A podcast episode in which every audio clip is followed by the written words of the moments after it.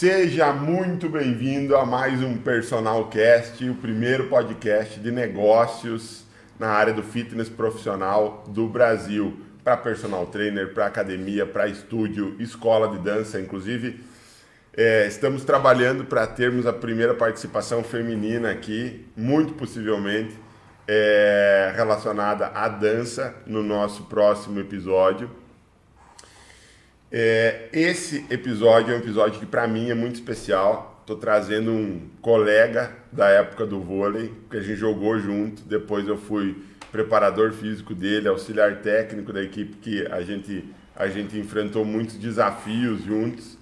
É, e uma pessoa que eu, que eu conheci fora da cidade que a gente está hoje, que é Chapecó, em um outro clube. Depois participei muito da, da vinda dele para aqui para nossa cidade. É, estudamos juntos na graduação, nos formamos juntos também. E de um atleta de elite, de um atleta de ponta, que como disse o Marquinhos no nosso penúltimo encontro aqui do Personal Cast, é, só não dá para dizer que é profissional porque no Brasil, infelizmente, ainda é apenas o futebol e o MMA que tem, né, efetivamente a carteira assinada e tudo mais. Então, a gente colocou de atleta amador a empreendedor profissional, um cara que saiu do zero, um cara que veio do esporte amador e hoje tem o seu próprio estúdio.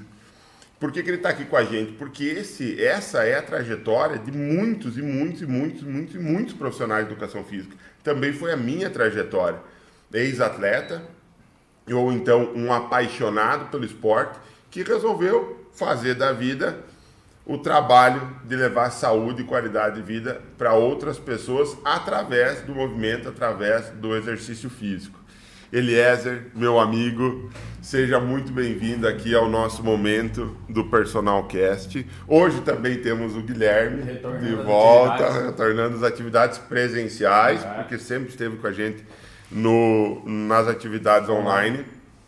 É, Cara, quando a gente vai começar aqui o nosso bate-papo, Eliezer, a gente sempre gosta muito de, de, de pedir para as pessoas é, que vêm aqui contribuir com a gente, com tantos, com tantos profissionais que, que depois, tanto ao vivo, claro que o consumo do conteúdo ao vivo ele é sempre muito menor do, do que o conteúdo gravado, e ele é sempre muito menor do que os cortes, né? As pessoas muitas uhum. vezes gostam mais dos conteúdos é, de, de, uma duração menor. Mas a gente sempre gosta muito aqui, meu amigo, de, de é, inspirar as pessoas através de trajetória de vida. Porque, por que, que eu digo isso? Porque, ah, eu tenho um estúdio, eu tenho uma academia, ou sou um personal trainer, ou eu sou um gestor esportivo, também estamos conversando com um grande gestor esportivo para de clubes para trazer para cá, que é um desmembramento também da educação física,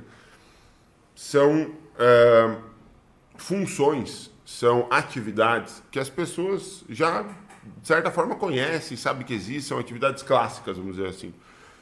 Mas o que é desconhecido e o que é o mais interessante, na minha opinião e na nossa, né, do meu app Fit, é a trajetória é, é a história de vida, porque a gente tem trazido para cá e eu tenho, cara, a gente tem conversado com, olha, mais ou menos de seis a oito horas por semana com três ou quatro profissionais diferentes, sejam usuários do aplicativo, sejam não usuários do aplicativo. Pessoas, por exemplo, a gente teve aqui o, o Márcio Coelho, campeão uhum. mundial de futsal feminino, é, que não utiliza o nosso aplicativo, obviamente, ele está lá com, com as equipes de futsal. É, e a gente percebe o quê? Que o ouro que as pessoas que realmente são fora da curva, que as pessoas que realmente fazem diferença no mercado, são pessoas que vieram do zero. Foram, são pessoas que, é. que construíram que construíram a sua base, que fizeram o seu sucesso. Né? E cada um traz uma trajetória de como é que conseguiu fazer isso de uma forma diferente. E isso é o que eu percebo que gera efetivamente inspiração nas pessoas. De quem está nos vendo aqui, é, olhar para esse momento e dizer assim, cara, eu posso também, sabe? Porque aquela coisa de, ah, não, é, meu pai investiu e a gente teve, né? Ou encontrei um investidor, ou isso, isso é uma coisa muito difícil de acontecer, sabe? Se você efetivamente quer o sucesso, você tem que brigar muito para ter sucesso. Então, é, bom, você é um, um, um, forasteiro no estado de Santa Catarina, mais ainda em Chapecó, né? Veio de outro estado, teve toda uma trajetória. Diferentemente da maioria das pessoas que a gente trouxe para cá, é uma pessoa que eu não que eu não conheço, apesar de a gente ter uma amizade muito grande, a história antes do vôlei, o que, que te trouxe para isso, depois a parte da educação física. Então, cara, você é o que a gente colocou no, no nosso tema, né? De atleta a empreendedor na área do fitness. Conta pra gente essa história, é, essa trajetória, que eu não tenho absolutamente nenhuma dúvida de que vai inspirar muitas pessoas. Seja muito bem-vindo novamente, meu amigo. Conta pra gente como é que como é que foi essa tua trajetória e o que te colocou para chegar até aqui? Eu gostaria de agradecer o convite aí do Marciano, o cara que eu conheci aí nas quadras em 2006, lá em Florianópolis, né? E mas assim, a trajetória começou em em 2002, quando eu resolvi, resolvi não, um cara lá na minha cidade ele, cara, você é grande, você tem que ir para um, algum esporte. E aí eu tava no segundo grau. É... 2002, 20 anos atrás. É. Exatamente, 20 anos atrás. Eu tava. Eu tava. Ele me descobriu e aí eu comecei a. Eu tinha na época 1,95, padrão fora do comum para a idade. No Quanto caso. que você está hoje? Hoje eu tenho 2,5. Então, assim, é um padrão fora do comum. E aí esse cara me descobriu, né, na época, e aí eu comecei a treinar.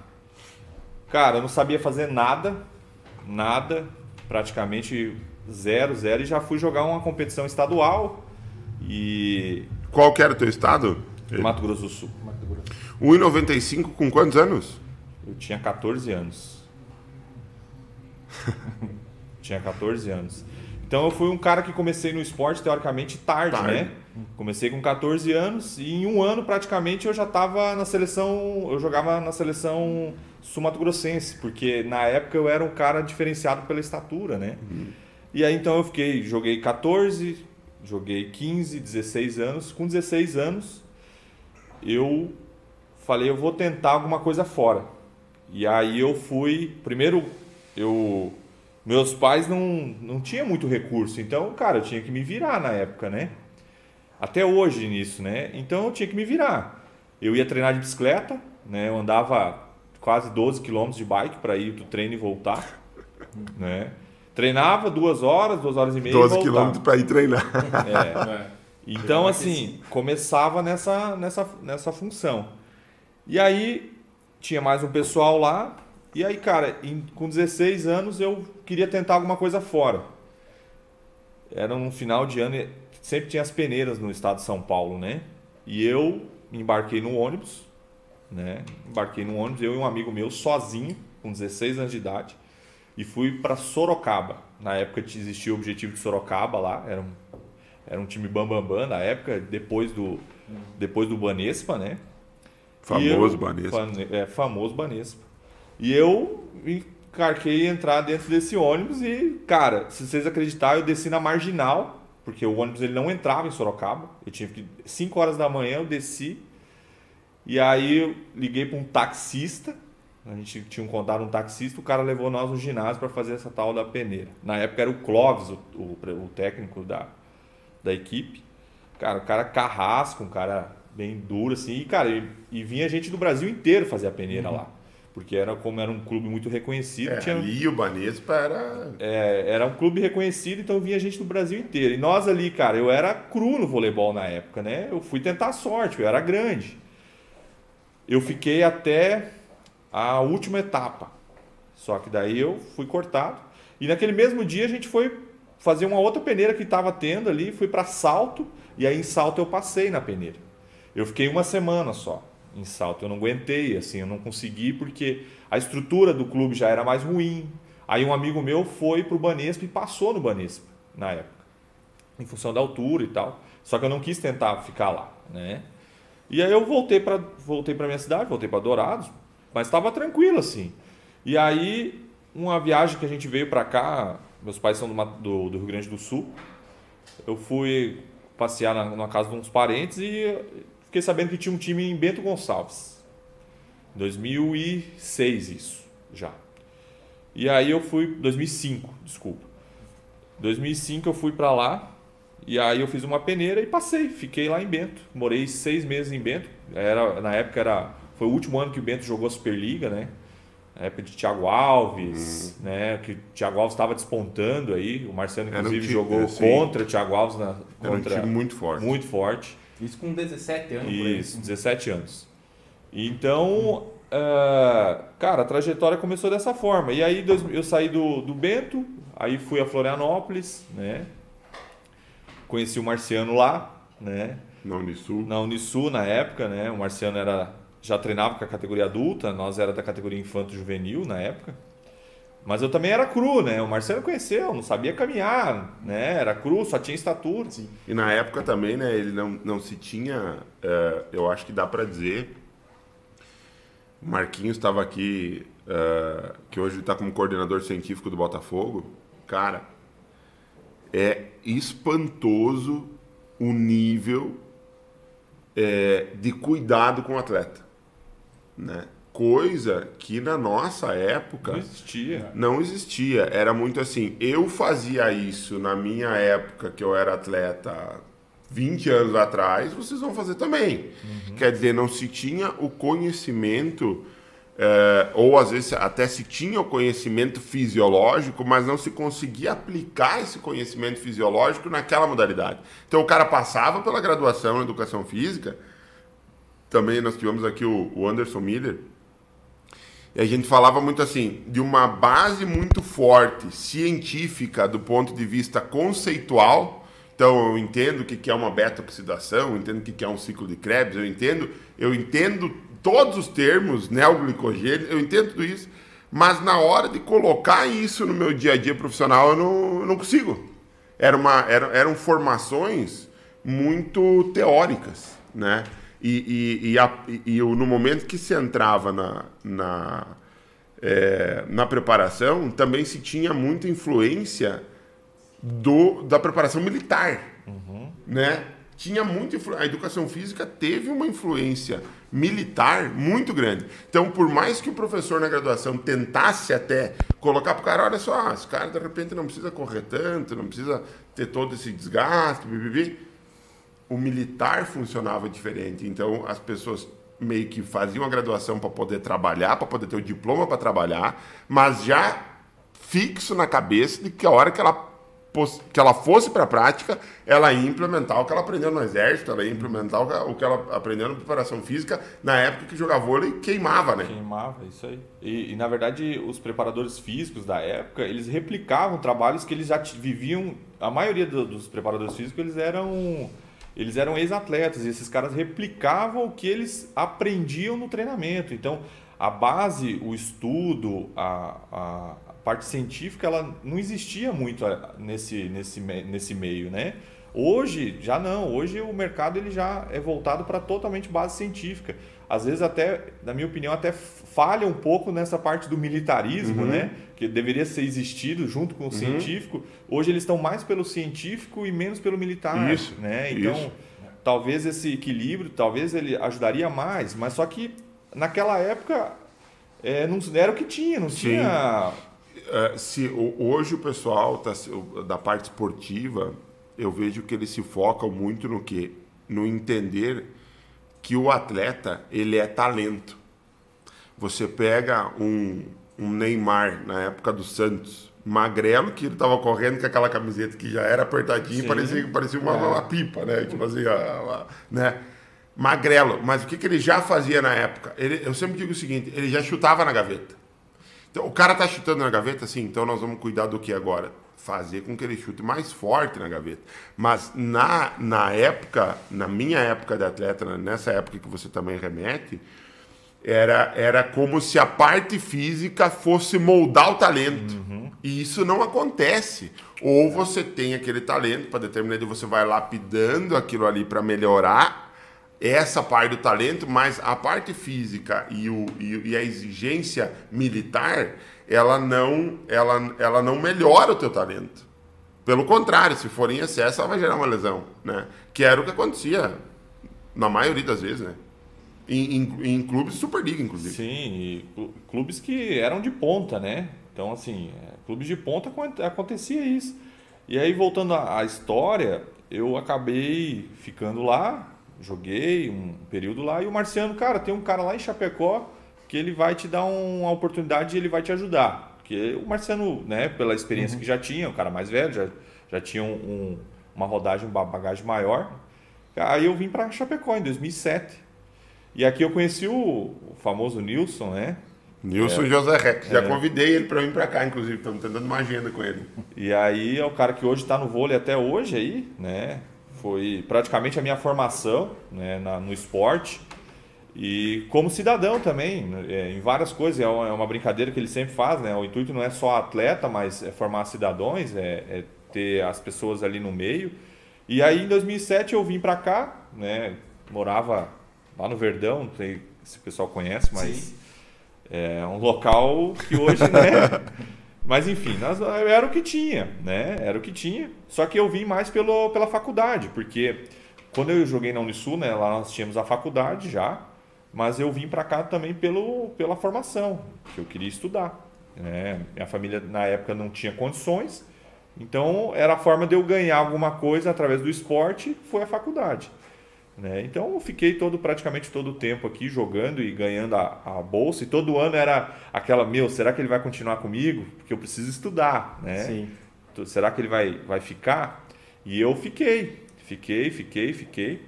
Que ano que você chegou aqui ali 2007 2007 foi rápido até relativamente né? 2005 para 2007 2005 você entrou no no, no time do Bento. É. dois anos depois você já estava aqui com a gente né foi o tempo que foi para a Unisul e depois veio para cá. É, e aí fiquei para cá, fiquei estudando, fiz toda a graduação, me formei em 2010, né? Então, inclusive, junto com o Marciano, se formamos juntos. A gente colou grau junto. Né? Muito legal. Em 2010. E aí segui, né? Fiz pós-graduação através do vôlei, continuando em Chapecó. É, na época a gente até era para ser a, a, educação física era para ser a licenciatura plena, né, uhum. né, que era para atuar nas ambas as áreas, áreas. ambas as uhum. áreas, né, na época, e que não aconteceu. Depois eu, eu acabei voltando, né, à, à sala de aula, a fazer o bacharelado, né, porque eu já atuava, né, como profissional e precisava ter. Uh, antes, depois disso, ainda eu já tinha feito uma pós-graduação através do vôlei também, né. Então, assim, o vôlei ele me abriu várias portas, né. Conheci o Brasil inteiro através do vôlei. Joguei várias competições a nível nacional, inclusive mundial, né? A gente na época em 2014, o último ano que eu joguei foi é, uma uma universidade que foi na Coreia do Sul, né? Foi o último ano que eu, que eu joguei. Inclusive os pessoal, ah, mas por que, que parou de jogar, né? Altura, tudo, é porque eu tinha um problema de coração, né? Sim. Infelizmente eu tive que parar de jogar por esse, por esse motivo. Conta pra gente esse teu problema de coração aí, porque é um negócio muito raro, né? É, ele, o, o, o problema em si, ele é uma, ele chama-se síndrome de Wolff, né? Parkinson White, que é, uma, é um, um problema que o coração tem um estímulo elétrico e ele é duplicado, né? E acaba que o coração ele começa a dar picos de arritmia através desse estímulo elétrico. E a maioria das pessoas que tem esse problema faz uma ablação e o caso se resolve né? E eu, cara, vivia tendo essas crises, né? Inclusive, o Marcelo uma vez se deparou de uma situação que, cara, tava sentado e eu achei que ia morrer. Cara, batimento é. 200 e pouco e nós ali, né? No meio tinha, do treino. É, né? não tinha o que fazer, porque eu não sabia o que que era. E aí, em 2012, numa Superliga B, foi fazer... 240 BPM é, estava naquele dia. É, então... Eu olhei, ele estava no aquecimento, eu não esqueço desse dia, eu estava com o preparador físico dele. Ele tava com ataque e defesa, eu passei o olho nele, a hora que eu passei o olho nele, eu bati o olho nele, ele bateu o olho em mim, cara, e foi o momento que deu, assim, o, o uhum. a arritmia nele. E eu disse assim, cara, deita agora. E a gente pegou naquele banquinho do lado ali do, do Silveira ali, o Elias deitou ali, e eu botei a mão aqui na, na artéria dele e comecei a contar. Eu falei, cara, não é possível que isso aconteça. O batimento é 240 BPM. E antigamente cara. 240, tão... o coração explodiu, né? Antigamente era bem mais Graças a Deus não explodiu, mas, mas era. Porque, porque um cara extremamente treinado como o Eliezer, um atleta no nível que ele estava, um ataque e defesa não era para fazer o coração dele chegar a 80 BPM, você uhum. entende? É, sentado é para ter 58 BPM, 60 BPM. É. Então, no, no aquecimentozinho ali, era para estar 80, 90, 240 BPM. Eu falei, cara, se tu der um salto aí, acabou. É. Aí deitou na hora aí, depois a gente foi e, e investigar o que, que, é isso. Sim. E demorava. E demora para detectar demora, também. Não, e demora para é. passar, cara. Às é. vezes demorava 15, 20 isso. minutos para baixar Sim. a adrenalina do momento e, e o coração voltar ao normal, assim. E, cara, em 2012, até. Acho que o Marciano ainda era Sim. preparador físico. Eu saí em 2012 para 2013. É, a gente já estava jogando aquela Superliga. Uhum. Foi o primeiro ano que Chapecó jogou a Superliga uhum. B, né? E aí, num exame de rotina que a gente tinha que fazer para poder jogar a competição, um médico ali, o Dr. Cláudio, até hoje, ele uhum. descobriu num exame ali no eletro, cara, tu tem um, uma síndrome aí, chama-se síndrome de Wolff, isso é cirúrgico, tem que fazer e tal, tu não pode praticar atividade física. E aí foi meio rápido, assim, questão de um mês a gente, eu tava fazendo cirurgia, cara, tava fazendo essa ablação, que é um procedimento, a, a princípio é simples, né? Só que, entre aspas, ela tem um certo risco, né? É... Ablação, para quem não entende, para quem não conhece muito bem, basicamente o cara vai com uma pontinha de alfinete pegando fogo e encosta no teu coração para ah. queimar, porque o coração Ele vai fechando os músculos que estão e, é, Aí do coração que é, falhos, né? É na verdade o, o, o, caso do Eliezer, o coração ele tem o NSA, né, que é o nó sinoatrial, né? Uhum. Então uh, muita gente uh, falando um pouquinho de fisiologia, Sim. que também acho que tem a ver, é, quando você. Muita gente tem morte cerebral, mas o organismo não para. Tipo assim, a cabeça morreu, mas o corpo estava funcionando. Né? Muito, o contrário não acontece. Se, se, o coração parar, para tudo. Mas se a cabeça parar, o coração não necessariamente pare. Por quê? Porque o, o coração ele tem uma bateria própria. Uhum. E essa bateria própria, ela, ela, ela, o nome do, do, do gatilho é esse nó sinatrial. Então imagina um pontinho microscópico que, que carrega um, que é a bateria do coração, vamos dizer assim. E ele, é, dentro dessa frequência, por exemplo, de 80 BPM, 70 BPM, 120 BPM, é ele que dá o, o choquinho. Uhum. E as células do coração, elas funcionam como uma espécie de treliça, assim. Então, treliça é aquele negócio que tem no, no teto dos ginásios, das construções, que é um, é um ferro, né?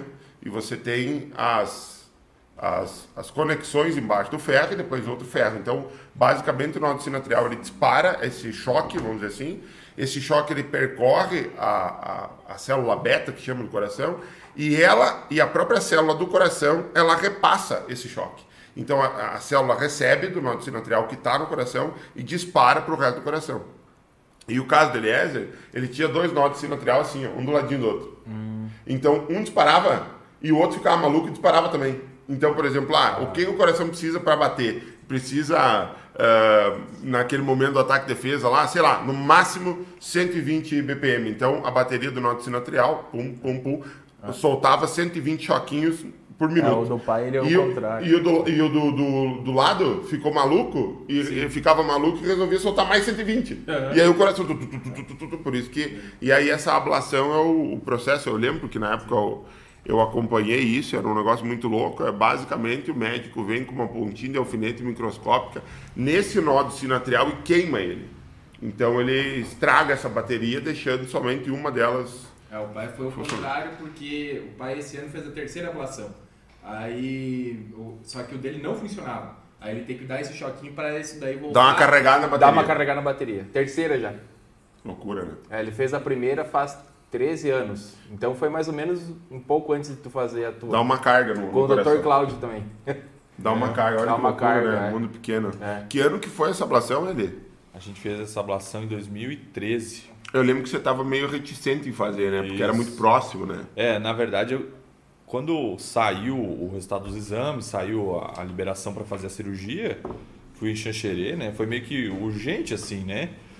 Foi feita, e aí eu fiquei acho que um mês parado, aí o médico falou, não, você já pode voltar. Cara, eu voltei a jogar, já estava no final da Superliga B. E aí eu peguei um período de férias. Né? A gente pegou o período de férias antes de voltar, né? E eu fui para casa, naquela época eu me lembro que tinha ido para Dourados. E aí um dia fui jogar vôlei de areia e me deu novamente. E aí eu fiquei meio preocupado, né? Ué, Falei, ué né? era para ter sido o que o médico falou, agora vai resolver o teu problema. E eu, quando eu liguei para ele, ele falou, cara, quando você voltar a Chapecó, vem aqui no consultório, vamos conversar. Aí ele me explicou que o meu caso, é, os dois nós, eles eram muito próximos, né? E ele não conseguiu é, é, queimar totalmente não. ele. E ele, ele acha perigo que, de pegar os dois. Né? Isso, né? que quando você queima, teoricamente você queima, se você tem queimar os dois, no caso, no meu, no, eu tinha dois. Se eu queimar o, o, o secundário e queimar o principal, eu tenho que colocar marca passo. Marca passo. Então era aí já vira um outro tipo de cirurgia, né? E na, ele, ele foi o que ele deu, ele foi fez o que ele conseguiu ali naquele momento e beleza. E aí o que, que aconteceu? Ele acredita que que aquele nó secundário ele, ele pode ter se desenvolvido novamente. Né? Uhum. Tanto é que hoje eu ainda de vez em quando eu tenho alguma crise. Toma um choquezinho. É, de vez em quando tem, mas é faz muito tempo que já não, é, não era não é mais Sim. tão frequente como acontecia na época que eu treinava, que eu jogava, né? Então, e aí o médico, o Cláudio aquela vez até, cara, vamos refazer a cirurgia. Mas aí vamos ver se a gente faz aqui em Chapecó, que tem uma estrutura um pouco melhor, na Unimed, uhum. né? E aí eu optei por não fazer mais. E aí eu também optei por parar de jogar. Sim. Porque ele, ele falou, cara, se você não fizer a cirurgia, a gente, você vai ter que parar de jogar. Porque é, o risco o é muito grande. É, envolve um... Isso. Ele envolve um, corpo, é, né? ele envolve um start até em virtude da adrenalina, uma série de outras questões aí que que, que, provocam né, o nó sinatrial a fazer Sim. o coração funcionar. Né? Então aí eu, eu optei por parar. Só que antes dessa história toda, em 2010, quando eu me formei, eu, eu já comecei a trabalhar na área. E eu, a gente treinava até, as, eu já não tinha mais faculdade, né, não precisava ir a Xanxerê. E um outro detalhe que o pessoal não sabe, é, de 2007, quando eu cheguei aqui, até 2010 não tinha educação física. O nosso patrocinador na época era a Unoesc. Uhum. Então, a Unoesc só tinha educação física em Xanxerê, uhum. né? Só tinha educação física em Xanxerê e aqui na no Chapecó. Só que, como o patrocinador é de lá, cara, a bolsa é lá em Xanxerê. O treino ele acabava às 17h30. A van passava lá no Verdão, para quem conhece, às 6h10, às 18h10. Então nós tínhamos das 17h30, nós treinávamos no Santa Maria, que 10 quilômetros até o Verdão, até o Verdão de ônibus. O ônibus que a gente pegava aqui no terminal era às 17h50, nós chegávamos no, no Verdão 10 para 6 para tomar banho, engolir um pão e pegar a van para ir para a faculdade. Isso durante quatro anos, uhum. tá? Então assim, hoje eu vejo as pessoas falar, ah, porque é difícil. Cara, hoje a faculdade é dentro da porta de casa. Hum. É, hoje tá. Hoje a faculdade é aqui, ó. É. A faculdade é celular. Então assim, é, as pessoas colocam muita dificuldade nas coisas que não tem é, significado, né? Então, assim, cara, eu fazia esse, esse, percurso durante quatro anos. E aí, quando eu terminei a graduação em 2010, colei grau junto com o Marciano, eu já comecei a trabalhar na área. Mas, eu, sim, era um outro detalhe. Também acabava o treino, eu continuei treinando uhum. e trabalhando, né? Porque eu queria trabalhar na área. E aí eu saía do treino também 5 e pouco e 6 horas tinha que estar na, na, academia que eu trabalhava. E na época não, não tinha carro, não tinha, já, já era maior de 18 anos, uhum. mas não tinha carro, não tinha condições, né? E aí eu ia de ônibus, cara. Só que sabe quanto que eu ganhava a hora aula? 5,50 era a época, era 5,50 e eu pagava 2, na época acho que era 2,10 a passagem. Então eu ganhava 5,50 a hora, eu trabalhava 3 horas, das 6 às 9. E eu pagava praticamente ida e volta, eu gastava 5 reais. Então me sobrava 10 reais. Você gastava 33% Isso, do, do, que, eu você, ganhava. do que você ganhava. E hoje eu vejo alguns profissionais, eles mal e mal terminaram a graduação, eles já chegam para ti e dizem, mas quanto que eu vou ganhar? Uhum. O cara não tem experiência, cara. Entende? Então, assim, é um, é um, eu acho que esse é um do, das diferenças da educação física moderna e da educação física de antigamente, né? As pessoas elas faziam porque elas gostavam do negócio, elas queriam ter é. aquilo ali. Mas enfim. Mas sabe de uma coisa, ele fazendo uma, um parênteses em relação a isso? Nessa semana a gente teve no, nos encontros da comunidade do meu app Fit, a gente teve pela primeira vez é, uma semana com duas profissionais, duas meninas. A gente, a gente sempre, acho que tinha tido apenas um, uma, só a Renata Castellani, de todos que a gente tinha feito, o resto, o resto todos os outros homens. E essa semana teve duas meninas. E, cara, uh, teve uma, uma menina também que, que ela mora numa cidade, é, a Gleice, uma cidade remota, assim, distante e tal. Pequena. 12 mil habitantes. 12 mil habitantes. Uhum. Pequena e tal. e ela disse assim é, que quando, por exemplo, terminou a graduação, ela terminou a, a licenciatura, também não foi a plena. Ela fez uma formação de bacharelado complementar, o CREF não aceitou, e ela teve que fazer a faculdade de novo do bacharel. Então ela falou que ficou, meu, acho que eram uh, quatro horas de ônibus todo dia Ah, é, né? para poder fazer essa formação de novo e tal, distante e tal. tal. E aí quando chega no final, eu vou, vou pedir também para você, a gente sempre pede um conselho, tipo assim, o que que você... E ela, o conselho dela, ela iniciou e terminou dizendo assim, ó, faz o que tu ama. Eu amo, sou apaixonado pela educação física, eu faço o que eu gosto, é isso que eu quero da minha vida, é, é para isso que eu vim, sabe?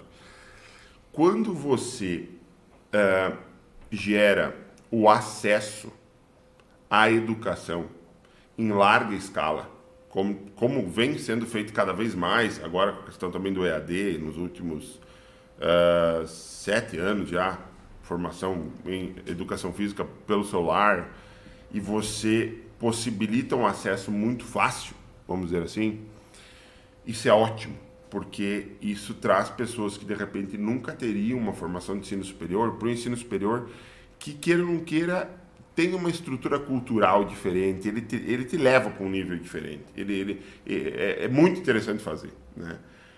É uma experiência que, que forma o ser humano num nível diferenciado. Agora, às vezes a pessoa vai para educação física ou ela vai para qualquer outro curso, porque no íntimo dela ela acha que aquilo ali vai ser mais fácil. E ela quer ter uma formação de ensino superior. Né? Eu vejo muita gente também, se a gente pegar aí a formação do direito, quanto profissional formado em direito que não fez a prova do OAB, ou que tentou fazer a prova do OAB uma vez, não passou e não, e, e não deu continuidade. Então, o que eu vejo muito, ele é assim, ó, antigamente, e esse antigamente não é tanto tempo assim, é porque a gente se formou, 2010, 2011, o volume de profissionais era muito escasso, cara. Eu lembro que quando eu, eu comecei a dar aula no ensino superior, eu dei aula em 2011, logo que eu tinha terminado a pós, eu, eu comecei a dar aula no ensino superior para uma turma que já tinha terminado basicamente a carga horária da licenciatura e estava entrando na parte do, do, do bacharelado. Então, basicamente, estava dando aula para colegas já, os caras já estavam formados. Cara, não tinha um plano B na cabeça dessas pessoas. Não tinha, velho. Eu vou me formar em educação física, eu vou trabalhar com educação física. Entendeu? E, e as pessoas mal terminavam a graduação, o mercado já estava absorvendo, que foi, ao- pelo menos na nossa região, que claro que em centros maiores isso foi antes, mas na nossa região começou a dar o, o- a entrada do boom do fitness 2011, 2012, daí para frente. Então, na- no nosso período, cara, eu lembro se, se quisesse ter ah, aluno de personal, dois por horário, 12 horas por dia, dava, todo dia. Tinha, ti- existia uma demanda, era um, momen- era um momento do boom, e é claro que hoje esse boom está muito maior, e eu acho que, que isso só tende a crescer pelo menos por mais uma década. É, até toda, todo o público também se conscientizar da importância que é sair do sedentarismo e o impacto que isso tem na, na vida em diversas outras frentes da vida da pessoa. E, mas essa consciência ela tem ficado cada vez mais clara para a população. Né? Mas o mercado era muito carente de profissionais. E o profissional que fazia o que a gente fazia, que era. é, eu, sempre, eu sempre brinco, você falou de engolir o pão, né? Eu, eu sempre digo assim, que não dava tempo de, não dava tempo de passar alguma coisa em cima do pão para comer, porque não. Cara, pega o pão e vai. Sabe? Era um braço no pão e o outro já estou correndo para trás aqui, porque eu tenho que pegar a van, eu tenho que, eu tenho que entrar no carro para a faculdade e tal. Então, era muito difícil de fazer. As vagas para se fazer a graduação eram muito escassas e o mercado sentia uma falta absurda. Então, tudo que é mais difícil, você valoriza mais, geralmente. Né? Quando você pegava o canudo na mão, velho, você já estava empregado e você só queria crescer na tua profissão. Hoje, o que acontece? É muito fácil, é muito mais fácil. Então, eu vou fazer uma graduação porque é fácil para mim fazer uma graduação. Não necessariamente eu vou fazer a graduação porque eu gosto disso. É, e, Né? e- então, para você que, por exemplo, o Rafael Leite também fala assim, cara, o, o, o Rafael falou, você falou, o, o Gabi falou, o Elton falou, o, o, uh, todos a, a, a, falar a mesma coisa. Como é difícil você encontrar um cara que sente na tua frente e diz assim, ó, velho, eu quero trabalhar. Só isso, não é, não é quanto que eu vou ganhar. Viu? Eu quero trabalhar. Por quê? Porque talvez na, hoje você tem que entrevistar 100 pessoas para encontrar um cara que fez a educação física porque ele realmente queria fazer isso, quer fazer isso da vida e é apaixonado por isso. Na nossa época, cara, se eu não, se eu não sou apaixonado por isso, eu vou fazer outra coisa, porque eu não vou desperdiçar essa oportunidade de fazer essa, essa graduação, porque eu estou tendo bolsa, eu estou ralando muito para jogar. Então, não, eu não vou fazer uma coisa que eu não quero, porque eu estou eu tô pagando um preço muito alto para ter essa oportunidade. Então eu vou fazer o que eu quero fazer. A gente tem o, o Luiz Fernando Requião, que também jogava aqui com a gente, é, meu compadre, é, um amigão assim que o vôlei também me deu, que está hoje como gerente da quinta maior loja da Centauro no Brasil, em Belo Horizonte, fe, o, usou o esporte para fazer a administração a paixão dele não era ser profissional de educação física, mas ninguém que teve essa oportunidade fez uma coisa que não queria. Por quê? Porque era muito difícil aquela conquista, você entende? Então, tipo assim, se for dar um, um conselho para para que eu tô que eu vejo de fora por todos esses bate-papos que a gente está tendo é, com empresários na área, como é o teu caso, é assim, velho, paciência, entrevista 100, entrevista 200, porque tem muita gente que entrou na área, mas que tá pelo, pela grana. E quem tá pela grana, geralmente não vai dar certo, ele não vai conseguir crescer. É, o, esse detalhe aí é bem isso, porque antigamente o cara terminava a graduação, igual nessa época ali, o primeiro cara que contratava, tu tava dentro, entendeu? Uhum. E o cara, ah, não, eu tenho isso para te pagar. E, Fechou? Não, beleza, cara, tá tudo certo, entendeu? Tanto é que nessa que eu, essa primeira academia que eu entrei, eu trabalhei acho que 5, 6 meses. Aí eu recebi proposta de uma outra academia, trabalhei mais um ano, reergui a academia do cara, né? Porque ele não era, não é que ele não gostava, ele tinha um outro trabalho dele por fora. Então ele era um cara que gostava do ciclismo, entende? E aí eu meio que toquei a academia e reergui a academia do cara. E aí acabei recebendo uma outra proposta logo na sequência, né? Que foi a academia que eu mais trabalhei antes de ter o meu negócio, né? Antes de comprar e ter o meu negócio, que foi ali no Beto, que ele me deu essa oportunidade. Só que na época de 5,50 eu já passei a ganhar 8 quando eu entrei lá, né? E esses oito, cara, demoraram para eles subirem e não por capacidade. E eu lembro até hoje. Hoje, assim, ó, é uma coisa que eu, que eu falo bastante. Quando eu entrei para trabalhar com o Beto, é, isso foi em 2014, eu acho. Não, foi em 2012 quando eu entrei para trabalhar com o Beto. Em 2012, eu entrei lá, cara, eu já tinha uma noção, né, da graduação, só que a gente era diferenciado porque a gente era do esporte, entende? A gente tinha uma vivência já, a gente era do esporte. E então a gente era diferenciado, a gente tinha uma noção da atividade física, a gente tinha a noção de passar treino, a gente tinha uma dinâmica. E isso, graças a Deus, o esporte deu uhum. para mim, e eu acredito que para todas as pessoas que praticam atividade, o esporte é, de alto rendimento é disciplina, uhum. É, você ter uma compreensão de horários, você respeitar horários, né? Hierarquia. Hierarquia. Então isso me deu muito. Então, na época que eu entrei lá Primeiro ano é aquele ano que o cara vai te conhecendo, né? Cara, no segundo ano eu já era meio que tocava o negócio dele. Ele deixava, olha, tu fecha, tu abre, tu tá é, contigo. tu guarda o dinheiro, tu faz isso, tu faz aquilo. Se rebentava uma espia da máquina, quem trocava era eu, mas ele não é que ele mandava, é porque eu tinha uhum. eu tinha iniciativa. É, iniciativa de fazer. E hoje os profissionais eles acabam não tendo mais isso se você não me pagar, eu não vou fazer. Era entende? embaixo da secretaria ali, né? Isso. Isso, ali que eu conheço você. Eu já vi, eu treinei ali quatro anos. É, então assim.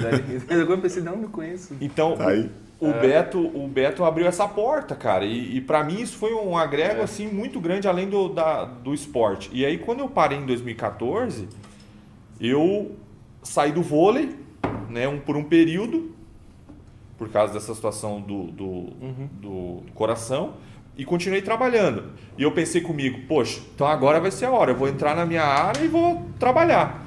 E aí veio a, a questão, aí o Nilson, na época, estava sem, o Marcelo tinha saído, né? Estava num, num, processo de reestruturação, o Décio entrou para assumir.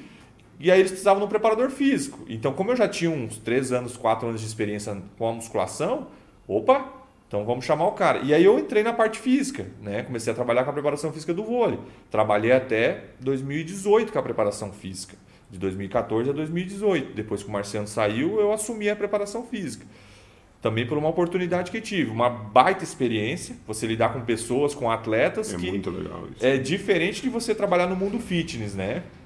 O atleta é totalmente diferente. Cuidado Você, totalmente diferente. você tem que dar a resposta, você tem que dar rendimento, a pessoa tem que estar bem. Então, o cara assim, não pode machucar. não pode machucar. Então, são várias situações que, o, que essa dinâmica te dá que o mundo fitness não te dá, Sim. né? A sala de musculação ela não te dá. Então, eu tive várias experiências nesse caminho de cinco anos que me agregaram muito no meu conhecimento antes de eu querer montar o meu negócio ou de ter o meu negócio. Que daqui a pouco nós vamos entrar nessa parte aí, que aí é, é uma outra experiência também, cara, que assim me é, até hoje, né? Cada dia é uma batalha, cada dia você vê coisa nova, cada dia você evolui, né?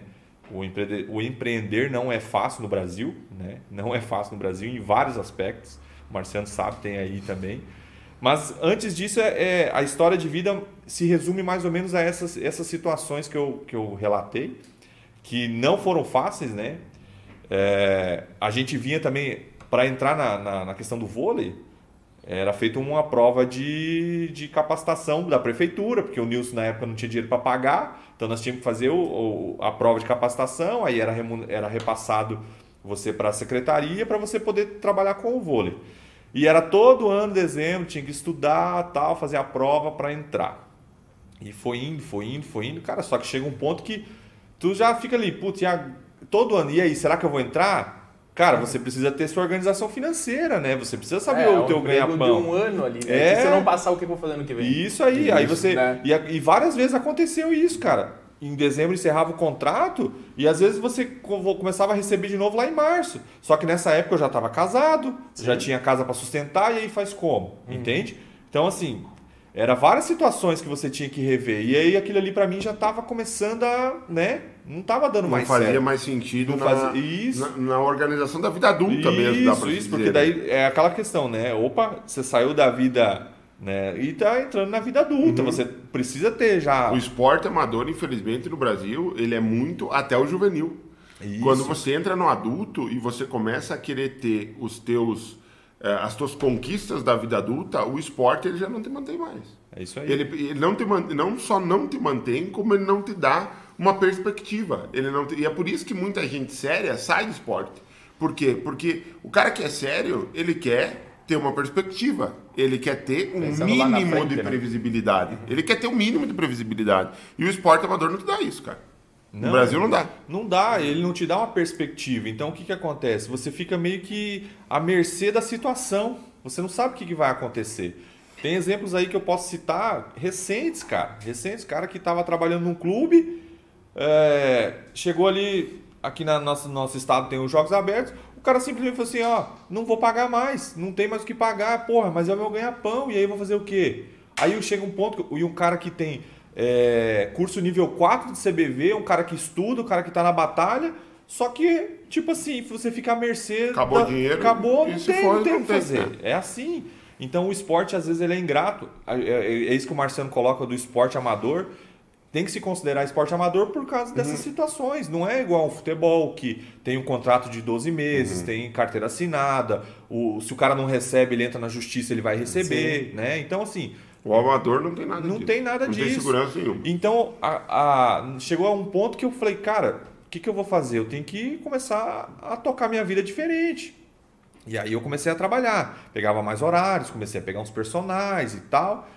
E aí, só que mesmo assim, não, não, agregava. Eu, eu via que o que eu, fa, o que eu aprendi, o que eu fiz, eu queria montar o meu negócio, né? Eu queria montar o meu negócio. Porque eu, eu fazia para os outros, mas eu não era bem remunerado para fazer para os outros. Então eu, eu tava tocando o negócio de uma outra pessoa e eu não era remunerado para isso, né? Então eu falei, cara, eu vou ter que montar meu Até negócio. porque nesse período aí, 2012, 2014, 2015, eu acho que dá pra dizer, até, até um pouquinho mais pra frente, 2015, a, a remuneração da academia, cara, eu acho que o Beto cobrava, sei lá, 60, 70 pila.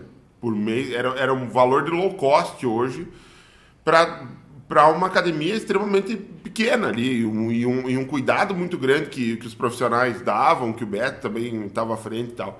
Então, uh, era muito difícil se remunerar, porque, cara, eu lembro que nesse período aí, 2012, 2013 mais ou menos, as pessoas tinham preconceito com quem fazia musculação na uhum. nossa região aqui. E provavelmente, ó, a galera que está nos assistindo aí, na região de muita gente, as pessoas tinham preconceito. Era uma coisa meio, sabe, considerada meio marginalizada, Sim. assim, o cara fazer musculação. Era meio marginal. Então era muito difícil você. É, era muito difícil você cobrar é bem pro cara ir pra academia. Muito diferente de hoje. Então era até difícil pro. pro uh, para o dono do negócio remunerar bem o profissional, porque ele também não conseguia né, ter, uma, é, ter um ticket alto. As pessoas pensavam assim, ó, ah, ele está indo para academia, o cara é à toa, não tem o que fazer, entendeu? Isso. Então eles não davam, pá, por que, que não vai trabalhar? Isso. Alguma coisa nesse sentido, né? Então, o ca... e, e aquela época também era difícil, porque hoje eu, eu entendo que as pessoas para tirar lá 80 reais do, do, tua, da tua folha mensal para fazer uma atividade física, um exercício físico, era difícil também. Uhum. Poxa, é 80 reais, o que, que eu posso fazer com 80 reais, uhum. né? Hoje já não é tanto, as pessoas já pensam diferente. Poxa, eu vou investir na minha saúde. É um investimento. É, porque é. eu posso tirar lá da, da, do meu remédio, uhum. entende? Eu conheço pessoas que gastam 300 de remédio que já começaram a reverter uhum. isso. Gasto 300 de academia, mas eu já estou diminuindo o, meu, o valor que eu custo de remédio. Então, assim, mudou um pouco. E antigamente não era dessa forma. A classe né? médica é. também veio Justo. antes do Covid já. A classe médica vinha apoiando muito né? a ascensão da educação física. Ela veio muito no apoio da classe médica pelo, pelo estudo da ciência mesmo, né? Porque o, o, o pessoal teimoso aí, do, os marginais da musculação, os malucos da musculação, lá que iniciaram, que era o o pessoal começou a estudar esses caras e depois esses caras não ficam doentes, cara. Pô, esses caras que estão sempre de bom humor, pô, esses caras, o que está acontecendo aqui? Então a ciência começou a investigar esses caras e a medicina também, eu vejo que agora, né, depois que teve o Covid, cara do céu, né? Você não vê um médico falar assim, olha, é, não faz exercício. E, e, uma outra, um outro posicionamento, aproveitando essa questão da medicina, é, cara, falando um pouco de negócio, façam, busquem parcerias com médicos trocar ideia. Não, não é nem parceria no sentido assim, ó, oh, me indica que tá fazendo, é isso. Mas chegou um cara com determinada uh, prescrição de não pode isso ou faz aquilo, ao invés de falar mal do cara pelas liga pro cara, liga pro médico, tenta entender melhor o que, que ele está querendo dizer ali. O Rafael Leite hoje tem um volume de, de médicos treinando com ele absurdo. Por quê? Isso, cara, o que está acontecendo? O que, que é, o que ele falou não é um sentido de de peitar, de dizer. Não. não, mas é no sentido de conversar, elaborar daqui a pouco uma prescrição juntos e tal. Quando a minha mãe teve um infarto, cara, eu tenho meu tio que é cardiologista, eu comecei a falar para ele do efeito do exercício físico, determinados treinamentos para reabilitação cardíaca. Ele disse assim: Tu tem certeza do que tu tá falando? Sim. Né? Meu tio, cara. Uhum. Eu, e, por quê? Porque eles não têm a formação para isso. O médico ele tem a Vai formação para patologia. é. Deu o problema. Então agora o que, que, eu faço com esse problema? E a educação física trabalha muito mais na prevenção. Né? E, e, eu ve, e eu vejo também que os profissionais eles acabam. É, essa situação é bem interessante de você. Não é, não é questão de bater de frente, é você abraçar o cara e, cara, vamos, vamos caminhar junto e vamos trocar uma ideia. Porque. Isso. Só que o grande, a grande questão do. do do educador físico, do profissional da educação física, do personal trainer é você ter conhecimento para você ir lá e indagar o médico uhum. e questionar sobre tal determinada prescrição. A grande, o grande problema é que o, o profissional ele não tem o conhecimento. Está despreparado. É. Despreparado, ele não busca conhecimento, é só o 4 de 10, 3 de 15, 4 uhum. de 12. Ah, faz, vamos lá, vamos lá e tapa na perna.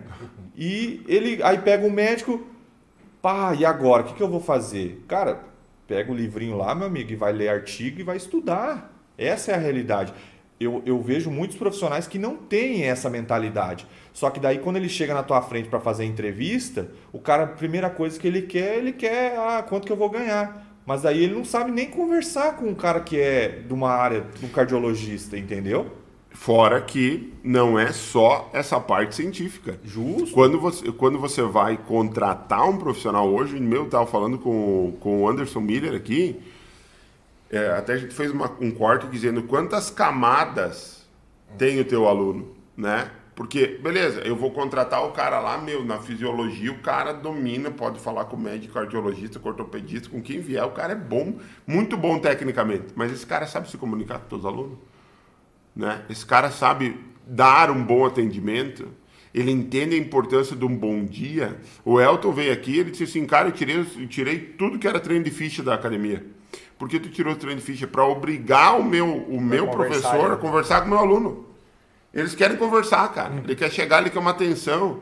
É, ontem, eu estava falando com a Irlanda Ferreira, num, num dos encontros da comunidade online, ela disse assim, é, Marciano, muitas vezes, o, o que o aluno quer naquele momento ali é, é, é, a atividade de lazer dele.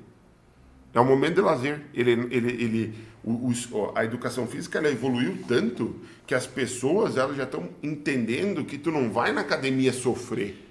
Tu é. vai na academia para ter o teu momento reset, o teu momento de lazer, sabe? O teu é. momento de essa visão ficar aí, bem. essa visão que tu comenta é, é, é uma visão que os estúdios hoje eles vêm agregando por quê porque é uhum. justamente isso você pode montar aqui nessa folha um melhor treino para aquele para o marciano cara que treino legal mas chega o marciano hoje cara tô com o joelho quebrado como que eu vou fazer putz montei um treino tô com um problema na família, uhum. tô com um cara doente, tô com alguma coisa. Às vezes o cara quer ir lá e trocar uma, e, e se desabafar, trocar uma ideia, ele quer fazer um ou dois exercícios, mas ele quer conversar. Treininho mais leve. Treininho é. mais leve, né?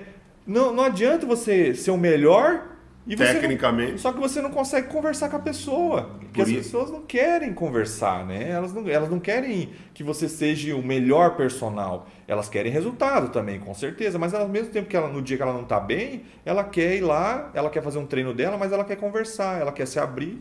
Eu, ontem aconteceu um caso lá no estúdio que minha esposa estava trabalhando, estava atendendo ela. Cara, no final do treino, elas estavam sozinhas. A menina chorou, cara, porque ela estava com um problema particular e ela chorou. Entende? Não é só treino, não gente. É só. Não é só não treino. Não sei se na grade de vocês tem psicologia.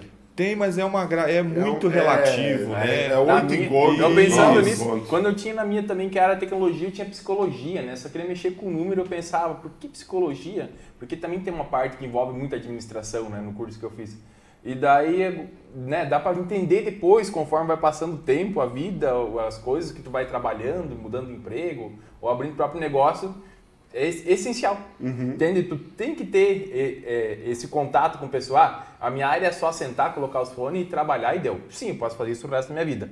Mas que nem tu disse, eu não vou evoluir. Né? Eu vou ganhar meu salarito ali, posso ser o melhor que tem, mas se eu ficar quietinho na minha, eu não vou evoluir. Né? Então tem que ter comunicação, tem que uhum. falar aqui, eu tenho que ver o que está acontecendo. O crescimento está no, crescimento tá no relacionamento. É, é a gestão de qualquer área. Uhum. Não importa. E, é, e agora, uhum. voltando ao empreender do, do esporte, agora vamos voltar a essa parte, porque é, é, é aí que, eu, que é um uhum. X da questão.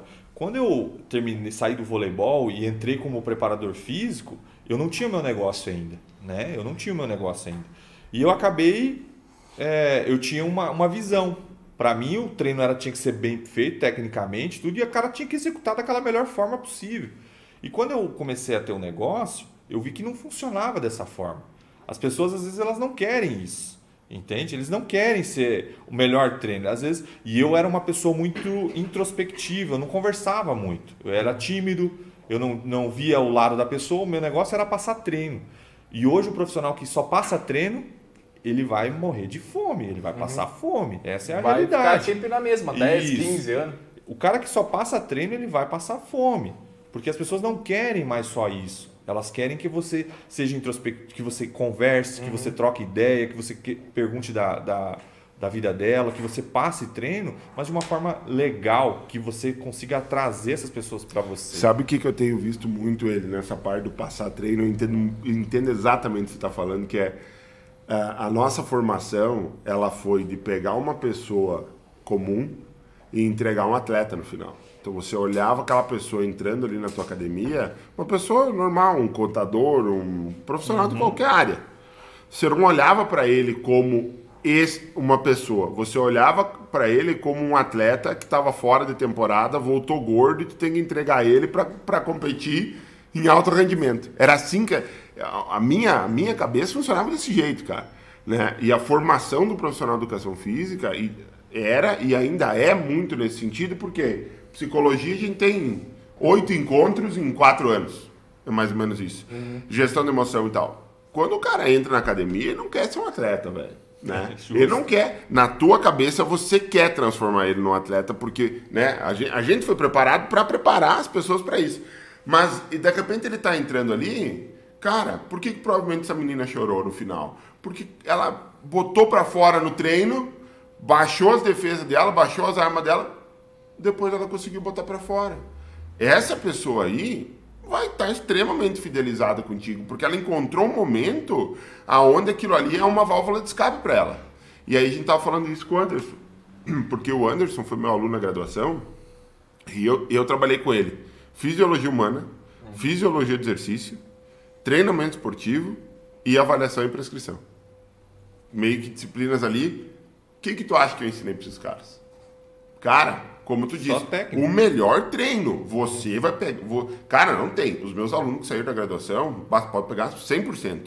Se assim, ó, entrou um cara, até quem não está na área, entrou um cara aqui para você dar um treino pro cara agora. Ele vai saber fazer uma avaliação física, ele vai saber fazer uma prescrição de acordo com o objetivo, uma anamnese redondinha, ele vai saber como que ele tem que fazer essa reavaliação, ele sabe que ele tem que usar os mesmos equipamentos. Ele, cara, assim, ó, tecnicamente, credo. Agora, se esse cara vai chegar, se esse aluno vai chegar ao ponto de fazer a reavaliação, eu já não sei. Porque talvez o que eu ensinei para eles, e, e, isso me arrependo um pouco, falei isso pro Anderson, foi, do ponto de vista técnico, bom demais, mas do ponto de vista relacionamento comercial, inexistente. E o que, que é hoje o melhor treino? O melhor treino não é aquele treino que você prescreveu. O melhor treino é o treino que teu aluno, quando chegou, quer fazer. Ou não quer fazer. O Anderson veio falou assim: ah, cara, eu às vezes passo um treino inteiro soltando uma contratura. Ah, mas então tu é. fez uma graduação, tinha. Isso tem muito, muito, muito. De quatro anos, mais pós, mais não sei o que, não sei o que, não sei o que, para ser massagista? Isso.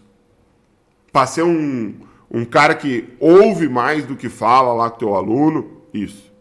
Para você fidelizar o cliente, infelizmente você tem que fazer esse tipo de coisa. Ou felizmente, né? É, porque, felizmente. porque é isso que é isso que as pessoas estão buscando ali. Se, você, se a pessoa for buscar somente o treino, o que, que provavelmente ela faria? Ela não, não treinaria no estúdio.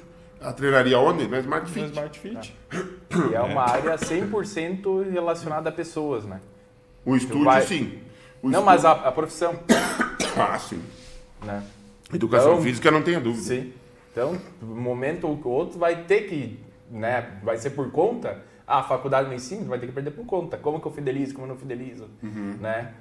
Muito podcast veio para trazer gente para desmistificar muito sobre isso. Né? Isso aí. Porque eu estava falando contigo antes da gente aqui iniciar a live sobre trazer novas ideias, as pessoas ver que não é, meu Deus, eu preciso só ficar só na academia. Não, não. pode ir para cá, pode ir aqui, entendeu? Olha como, olha como o Elton trata, né? Eu primeiro coloco os profissionais dentro da academia, explica para eles ali para como que eles devem falar com os alunos, uhum. né? Faz um treinamento. Faz um treinamento e tal, então... E o que ele colocou, o que o Elton faz é muito claro, assim como Sim. você também, o Gabi uhum. Paz esteve aqui também, falou muito disso, que é assim, cara, como é que você consegue...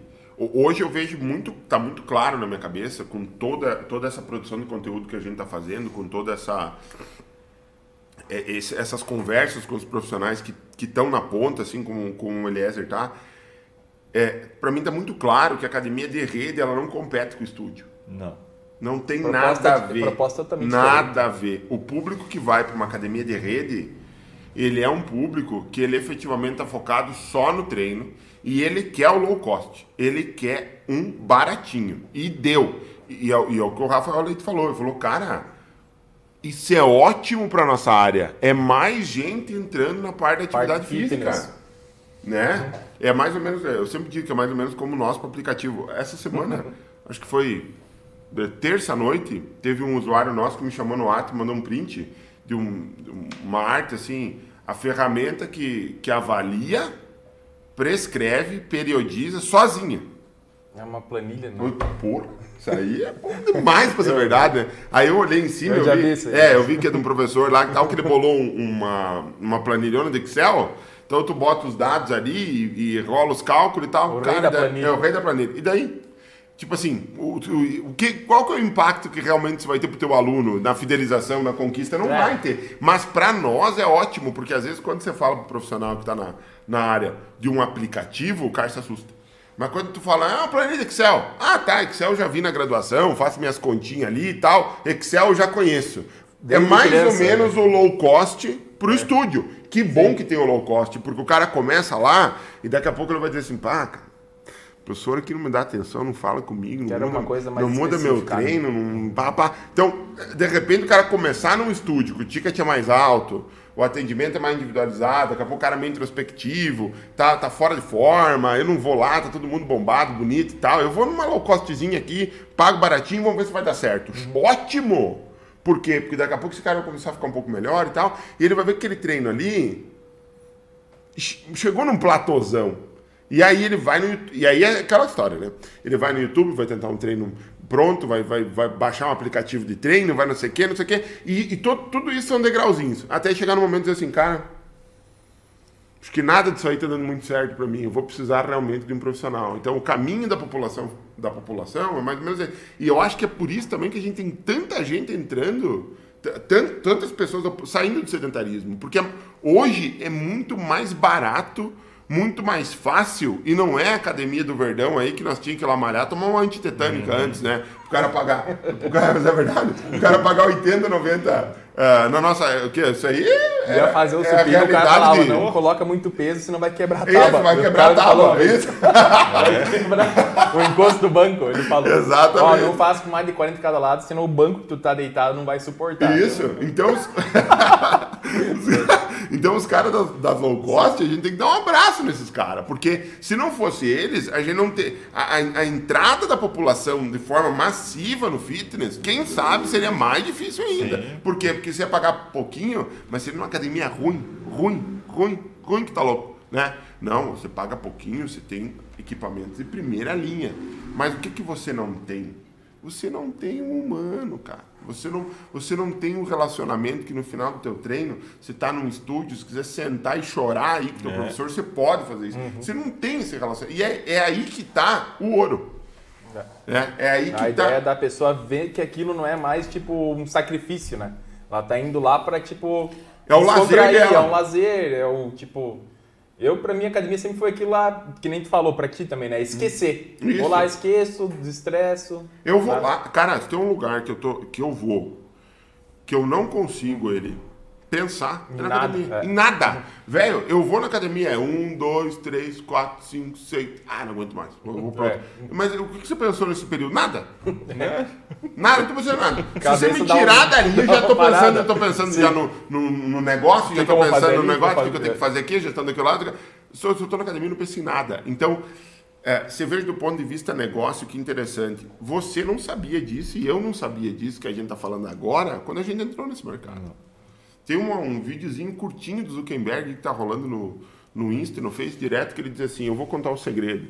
E ele diz assim, quando você começa um negócio, você não sabe na real o que, que, que, que vai dar desse negócio. E, e- e aí, e é aí que você perde muito dinheiro. É aí que você de repente diz assim, pá, cara, investir nisso aqui. Por exemplo, o Gabi.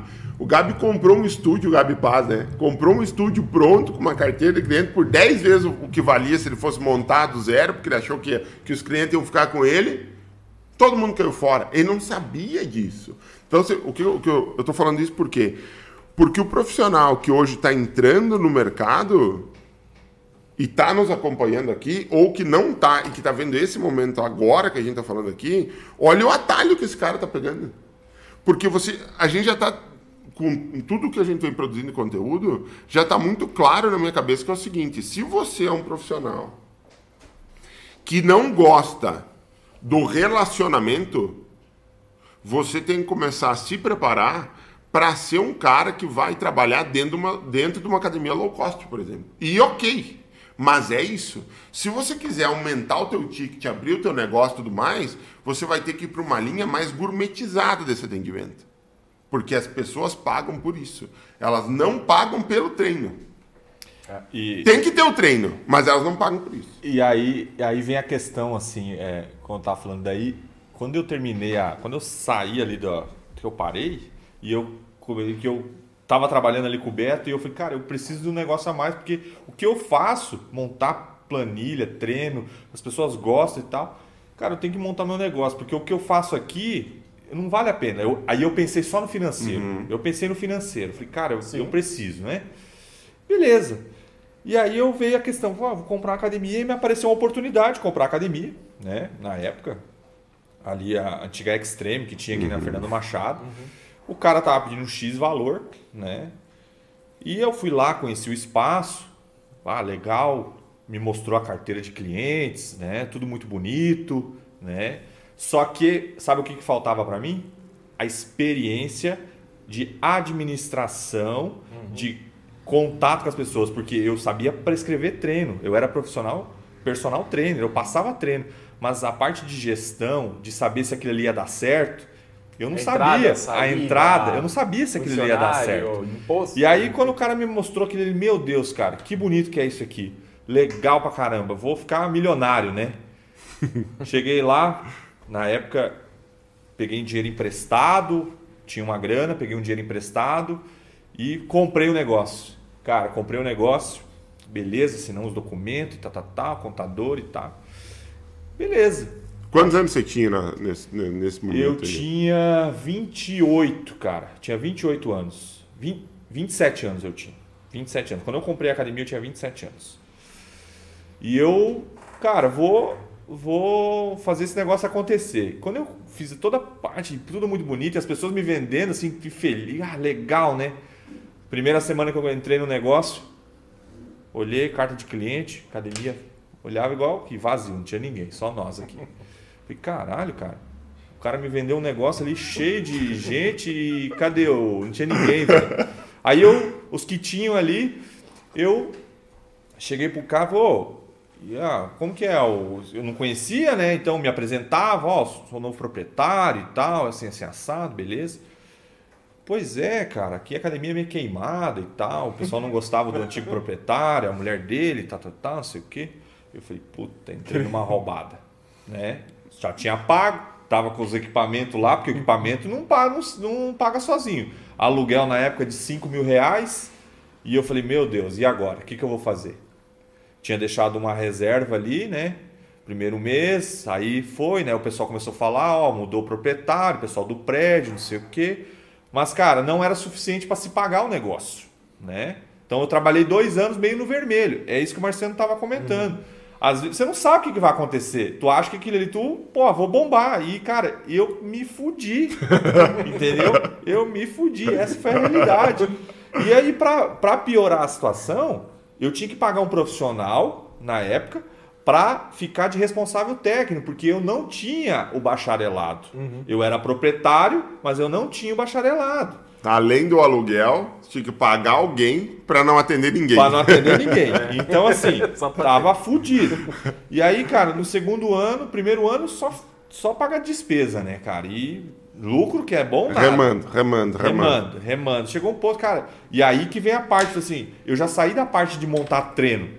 Cara, eu tava preocupado com o financeiro. Captação. É. Captação. E agora, o que, que eu faço? E eu não tinha entendimento nenhum, porque na, essa parte de captação ela começou a, a ser desenvolvida de 2018 para cá. Antigamente não tinha muito isso daí, cara. Abre entende? a porta aí, deixa e, os caras virem. Cara, não tinha porta, Instagram, né? não é. tinha Instagram, não, não tinha Facebook, velho. Entende? Como é que eu vou chegar Como nos caras? Como que eu vou chegar nos caras, entende? Então, assim, eu falei, cara, tô lascado, era o boca a boca, uhum. né? Então eu tinha que fazer melhor ainda meu trabalho, treino e coisa, para os caras ir chamando pessoas para virem ali. Só que aquilo ali não é suficiente. Porque eu peguei um negócio quebrado.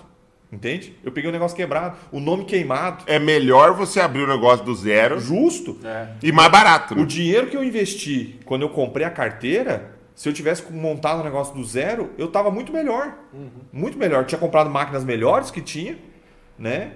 E só que eu comprei o quê? A marca, comprei o público que não existia. você entende?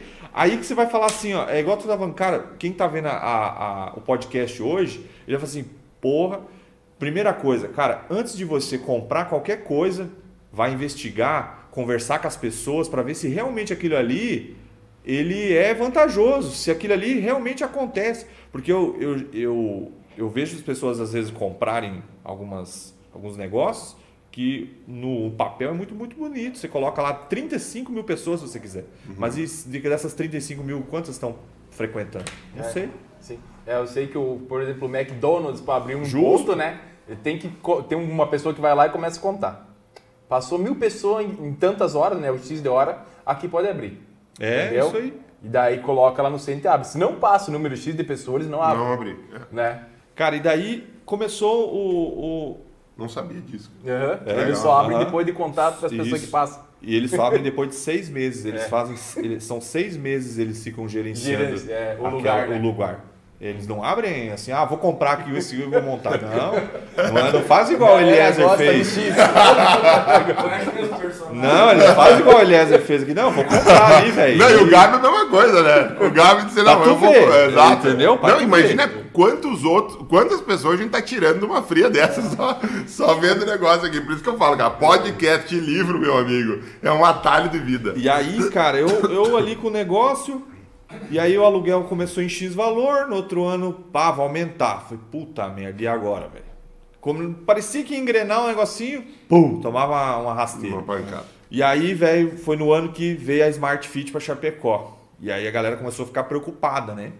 Smart Fit, preço de 39 por mês, uhum. shopping, estacionamento. Tava numa rua ruim pra caralho de estacionamento. Né? É, aquela é. rua ali era aí, rua de passagem, não era rua de parar, né? E aí o pior de tudo, a minha sala era, não era terra, era alta, o pessoal passava embaixo, não via em cima, é. né? Então, para piorar também, para tu ver que a visão que eu tinha de negócio era zero, zero, eu não entendia nada de negócio. Pô, será que esse ponto é bom? Será que a sala é boa? Será que vale a pena? Entende? Uhum. Então, assim, não tinha essa visão. E hoje eu vejo que isso me fez falta. Então as pessoas elas já começam a pensar nesse ponto de vista. Eu quero crescer, eu quero ter o meu negócio. Ótimo. Se você sentiu isso, parabéns. Já Quer evoluiu, dizer que né? você tem um, um, uma fome aí que você vai crescer. É. Vai crescer, uhum. ponto. Se você tem isso dentro de você, já deu certo. Aí já deu certo. Só que não se prejudique. Né? Isso. Né? Comece a estudar pontos. Só que isso. também tem um ponto, ele, que é o seguinte: que a gente tem que tomar um cuidado também, que é assim.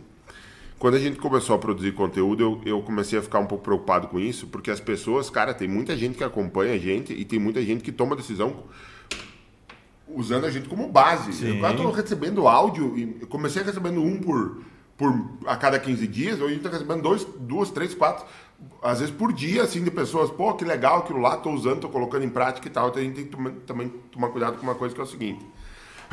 Quando eu entrei na tecnologia, com essas feras aqui, eu não entendia nada de tecnologia. É. Nada. E eles entendiam tecnologia. E daí? Cara, você fazer um sistema para contabilidade e você fazer um aplicativo para área do fitness é igual não saber nada de tecnologia e começar do zero. É, é, é, beleza, eu sei construir a tecnologia. E daí o cara tá apertando os botões? O cara tá clicando onde ele tem, ele tem que apertar é, nessa é, Cara, então assim, ó, a gente teve que fazer e aprender zero. Se eu, eu, eu agora eu decidi que toda vez que alguém me convidar para bater um papo sobre uh, lançar produtos e criar produtos digitais, eu cobro 100 mil. Eu não estou brincando. Uhum. Se o cara me convidar, eu cobro 100 mil. 100 mil reais. Esse é o meu preço. Não, você quer ficar uma tarde inteira conversando comigo? Eu fico uma tarde inteira conversando contigo. Eu adoro conversar. Dá pra ver, né? Então, assim, ó, eu fico, mas é 100 pau. Deposita primeiro, eu vou depois. Sabe por quê? Tem, eu tenho um amigo que ele, e não é por mal, é que ele, ele, ele, ele, ele foi o cara que me apresentou o Érico Rocha. Então, esse meu amigo, eu odeio ele e adoro ele ao mesmo tempo, se ele não tiver me apresentar. Depois eu tive um outro que chegou para mim e disse assim, viu, tu conhece um negócio aí, cara, que é um negócio de tal de marketing digital, deixa eu te mostrar aqui a Hotmart. Quando a Hotmart tava começandinho ali, cara.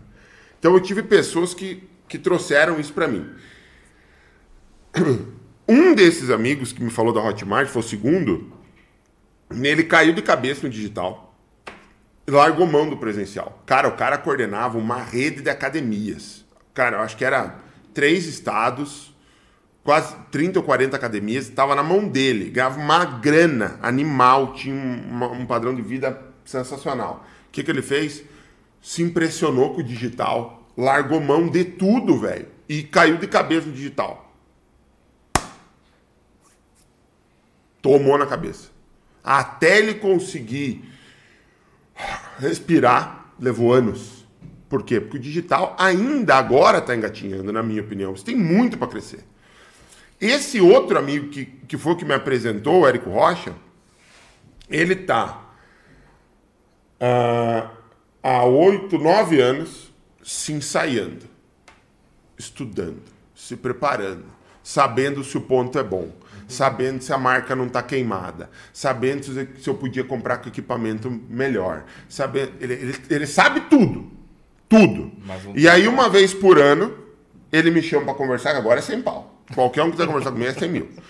E, uma vez por ano, ele me chama para conversar, para ver como é que tá o meu negócio, para ver como é que tá Pra ver se ele vai esse ano. Ele não vai, velho. Ele não vai não esse vai. ano, ele não vai no que vem, ele não vai no outro, ele não vai no outro, ele não vai no outro. Por quê? Porque às vezes você não pode fazer como, como esse amigo que caiu de cabeça no digital, que o exemplo que eu quero dar é que ele não sabia nem, fazendo uma analogia contigo, não sabia nem prescrever treino. Eu vou comprar uma academia porque eu quero crescer. Sabe prescrever treino? Não sabe com alguma coisa do negócio? Não. Então, você pelo menos tinha a base muito boa de gerar um boca a boca, uhum. porque o teu trabalho técnico era bom. Uhum. É, é, a analogia que eu faço com esse meu, meu amigo que caiu na cabeça no digital é que não é mais ou menos como comprar uma academia sem nem saber prescrever treino. Estou formado, mas não sei nada. Sim. Esse meu outro amigo é aquele cara que de repente sabe prescrever treino, pesquisou, pá, que não dá para estacionar ali não sei o quê. Por que será que esse cara tá me vendendo na academia se, se tá tão bom assim? Papá, papá. Só que para você descobrir isso, leva muito tempo, velho. Uhum. Entendeu? Agora, você de repente fez a, a caca de comprar um negócio que. Ga, ga, gato por lebre? Fiz, fiz. Mas olha o aprendizado que você teve que se fosse para você estudar, fazer um curso, você não teria. Não teria. Então, então, assim, ó, se você tem o desejo, se prepara e vai. Mas não fica se preparando demais, velho. Dá um, um, eu chamo de PMV, né? Dá um produto mínimo viável aí e, e, e vai para cima. Agora, não abre mão também daquilo que está segurando a tua onda. Vai aos pouquinhos, entendeu? De repente, ah, eu vou ficar aqui no beta, eu vou comprar essa academia, mas eu vou abrir ela só das seis da tarde em diante, não sei, sabe? Mas, tipo assim, vai vai migrando, sabe? Não, não, não, não cai de cabeça de uma vez. É. Quando a gente abriu o negócio de tecnologia, até eu sair da, da outra renda que eu tinha, cara, eu levei três anos e pouco. É. Você tem que você tem que ir, ir, ir, sentindo, mas também você não pode ficar tateando demais e não entrar. Por quê? Porque se nós fôssemos começar o meu app fit hoje, não dava mais. Por quê? Porque que, hoje, isso que eu vou falar agora não é arrogância, não é nada. Qualquer pessoa no mundo, qualquer empresa no mundo que quiser criar um aplicativo como nós criamos o meu app fit, nem se bota. Pode botar os milhões que você quiser. Pode botar. Pode botar. Não vai conseguir. Por quê? Porque quando o cara conseguir construir uma tecnologia que chega onde a gente está hoje, meu amigo, a gente já está sete anos na frente. Entendeu? Então você pode botar 40, 50, 60 programadores e milhões em cima disso para tentar desenvolver. Não vai sair assim. Tem, tem, tem uma gestação nesse, nesse processo. E no tempo que a pessoa está construindo, se a gente começasse a construir agora, a gente não acompanharia mais. Nós mesmos daqui. Aí, vocês entendeu? têm um contato com os profissionais, então, tem que entrar. né? É, mas só antes de passar a palavra para ti, que eu sei que tu quer falar, só dando um, uma palhinha do que o Marcelo falou, que, por exemplo, o amigo dele ali entrou na, no digital, controlava 30 academia e falou, bah, agora eu já estou dominando o digital, vou para outro lugar. E, e morreu. por causa que não morreu ele, né? Morreu a ideia dele e deu ruim. Mas isso acontece muito também, como o Marcelo disse. Ah, coloca em prática o que a gente está tá falando aqui. Sim, pode colocar, mas toma cuidado. Porque o digital, eu tenho, eu sei como funciona o digital. Sei como fazer o marketing face no Insta, eu sei como. O Gui é nosso gestor eu, de tráfego. Eu sei, mas se eu pegar um público diferente, a abordagem é totalmente diferente. Uhum. Então o que aconteceu muito com ele pode ter sido isso. Ele sabia uma abordagem para trazer gente para as academias dele. Mas quando ele mudou a área dele do digital, aí ele acabou se matando, porque a abordagem é pelos meios digitais, mas é totalmente diferente. Isso. Tu tem que estudar anos e anos para cada público. Isso. E o que tu estudou, às vezes, para esse ano, já ano mudou, que vem, né? já não vale mais nada. Nada. Não vale mais nada para você, porque Sim. você viu a evolução. Para os outros, como eu falei, é 100 mil não. Mas eu não garanto nada também. É 100 mil sem garantia. Sabe por quê? Porque às vezes é isso que o Gui falou. Para esse público nosso aqui, é assim. Mas para o outro público X ali, para o outro negócio, já não. Muda tudo. Não muda vai. tudo. É, impressionante. É, e, e isso aí, essa, essa questão de. Quando eu, eu assumi a, a bronca, eu passei ali a, a ter esses perrengues, né? E aí veio a Smart Fit. Veio a Smart Fit e eu, puta que pariu que, que eu vou fazer? Tava fudido já. Ali no shopping. Ali no shopping. vai vir uma academia grande, com equipamento top, por 39 por mês. E aí, o que, que eu vou fazer agora? Vou perder cliente, tô, já tô na merda. aí foi, foi, foi. Tava pagando. Aí, e nesse Agora tempo, a gente ri, né? Mas você imagina é, na época. É, que ano que foi isso, ele? Foi em 2016. Foi, eu comprei em 2015. 2016 é. eu comecei a tocar. E aí passei 2016 aí veio Smart Fit. Aí eu terminei a graduação, terminei a, a bacharel. o bacharel. bacharel. Terminei o bacharel. Aí a minha professora, não, aí para resumir, aí minha professora que trabalhava comigo, carteira assinada, bonitinho, tudo tal, tal, 11 meses de trabalho, pá, vou, vou assumir a prefeitura. Pá, vou fazer rescisão, 10 pau. E, e eu não tinha grana. E aí faz como? É. Não tinha o dinheiro. Porque eu tava, né, o negócio tava remando, cara. E eu tava contando com ela ali para me dar a mão. E ela, bah, vou sair. E eu, beleza, vou fazer o quê? Tem que pagar os acertos, 10 pau. Dinheiro emprestado, vai, paga, beleza. Aí veio o Gabi, que o Gabi contou essa história uhum. aí no, no podcast anterior, que ele, que ele falou. Ele, beleza, cara, vamos, vamos. Eu precisava baixar meu custo. Meu custo era muito operacional, era muito alto. Aluguel muito caro, é, sala para quantidade de gente muito baixa, né? Vamos uma sala enorme, mas uma quantidade de cliente muito pequena. e aí tinha que ter profissional para trabalhar, e aí os caras não vestiam a camisa, né? Uhum. Como, eu, como eu fiz na época uhum. que eu uhum. trabalhei. Então, a, com tudo aquilo ali me puxava para trás. O Gabi veio, e aí veio nesse meio termo um processo de separação, né? Também. E aí, eu, nesse meio termo, aí o Gabi, cara, vou. Vamos, vamos conversar, cara. Vamos montar um estúdio. Porque na época, o Gabi foi meio que um mentor assim do, do, do estúdio em Chapecó. Ele uhum. acho que foi um dos primeiros. Foi o primeiro. Pra, é. O primeiro estúdio de Chapecó foi Isso. Daí tinha o Rafael, que uhum. já estava uhum. gatinhando uhum. também com o estúdio, né? E aí ele veio com essa proposta.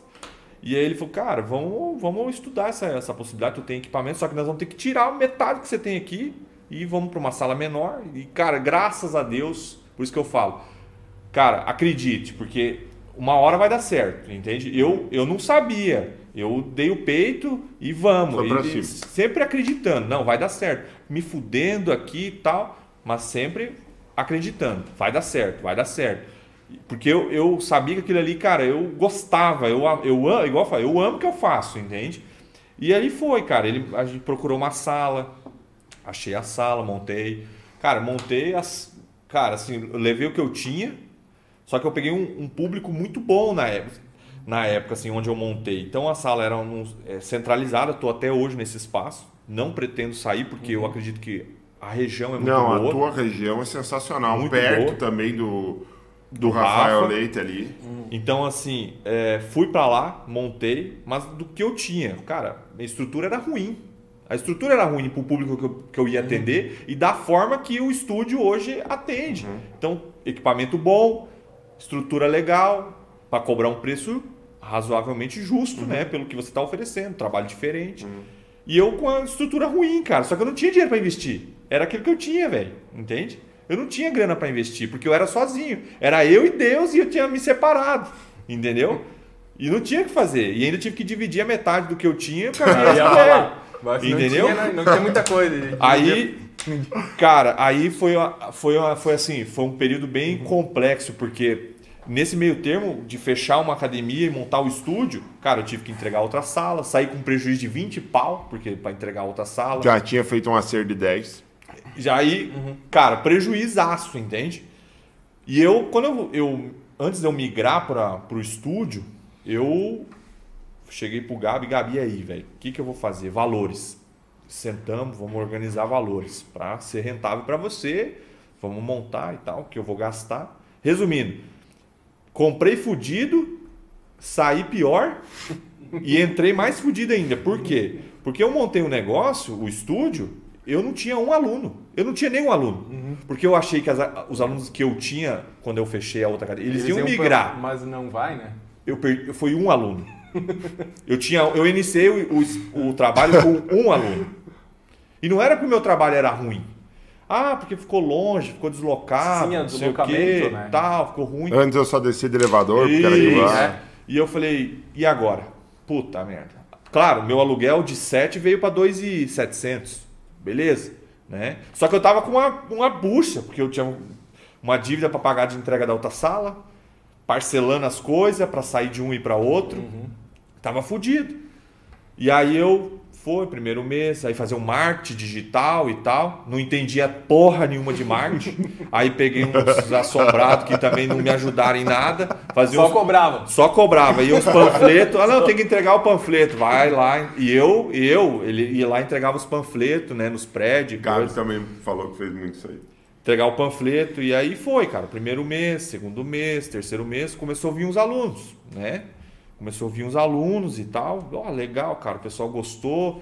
Como que funciona? Não, é isso, é isso que eu tô querendo, porque eu faço academia tal, aqui também ficou perto da minha casa uhum. e não sei o quê. Legal. Beleza, primeiro mês eu tipo, tinha um aluno, fui para 30, 30 alunos. Opa, deu me... certo. Sim. Deu certo o negócio, né? Show de bola. Estruturazinha ruim, mas tava valendo. Só que essa dívida que eu, que eu tinha deixado, eu tive que fazer o quê? Os alunos me pagam. E aí, que eu, aí o Gabi falou assim, cara, mas vamos fazer um negócio diferente. Vamos trabalhar só com plano. Na época eu comecei com 4, 6 e 12. Né? Cartão, parcelado. Uhum. Não tinha mensal. Como os, os, Só plano. Só plano. Hoje, até hoje é assim, é só plano. E aí o que. Beleza, eu vi o Marciano lá. Aliás, eu quero começar. O plano custa mil reais, um exemplo. Mil reais. Parcela em tantas vezes, tal, tal, beleza, fechou. Só que o que, que eu, eu fiz? Para mim eliminar o problema que eu tinha deixado para trás, eu tive que antecipar todos os valores desses 30 alunos, eu antecipei. 30% em cima. Não, eu antecipei, perdi dinheiro da máquina Sim, e tal, mas eliminei a dívida lá. Uhum. Beleza. Quatro meses sem receber de 30 alunos. E aí, É o cobertor curto, né? Isso aí. Cobriu a cabeça. Isso aí. É ficou tipo com o pé gelado. Pagar a fatura do cartão de crédito com outro cartão. Você entende? E eu era sozinho, velho. Eu sozinho, faz como? Puta, e agora? Cara, daí, né? Tomba aqui, tombo lá, tomba aqui. Opa, tenho que sentar e ver o que, que eu vou fazer. Né? Vou ter que segurar, fechar uma torneira aqui, fechar uma torneira lá, vamos organizando. Aí veio 2000, aí eu fiz essa mudança em 2017. Você lembra até hoje, setembro de 2017. Essa data eu nunca vou esquecer. O estúdio hoje fez 5 anos. Esse ano fez 5 anos. Então toca.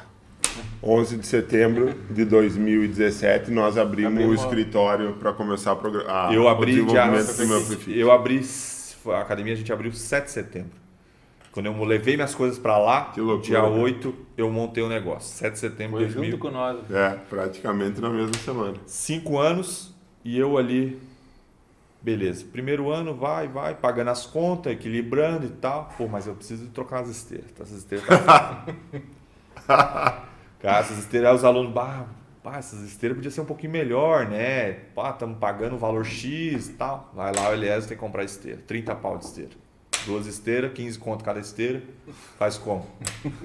Checão, parcela. Bom vai. para 2015. Vai, né? Vai, 2000, aí vamos para 2018. Beleza, 2018. 2018, mesma coisa.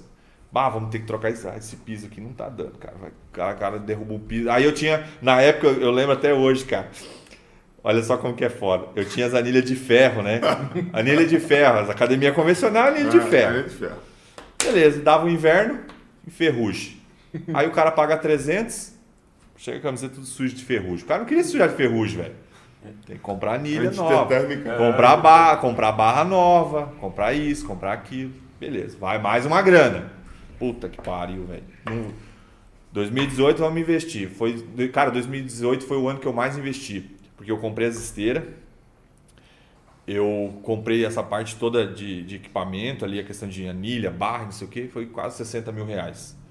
Só que eu não tinha. Cara, eu falei assim, ó. Aí você vai falar assim, cara, esse cara é louco, velho. Como que ele investe numa coisa que ele não sabe se ele vai conseguir pagar? E eu não sabia se eu ia conseguir pagar. Eu comprava, eu tinha crédito, na época ainda eu tinha- crédito, eu comprava, entende? Eu comprei, cheguei lá, comprei isso aqui, beleza, beleza, não, parcela aí, vamos pagar. 2018 passei o ano todo pagando conta. Paguei conta, conta, conta, conta. Sobrava nada, velho. Era assim, ó, para passar o mês. Só que daí vem o que o Marciano falou.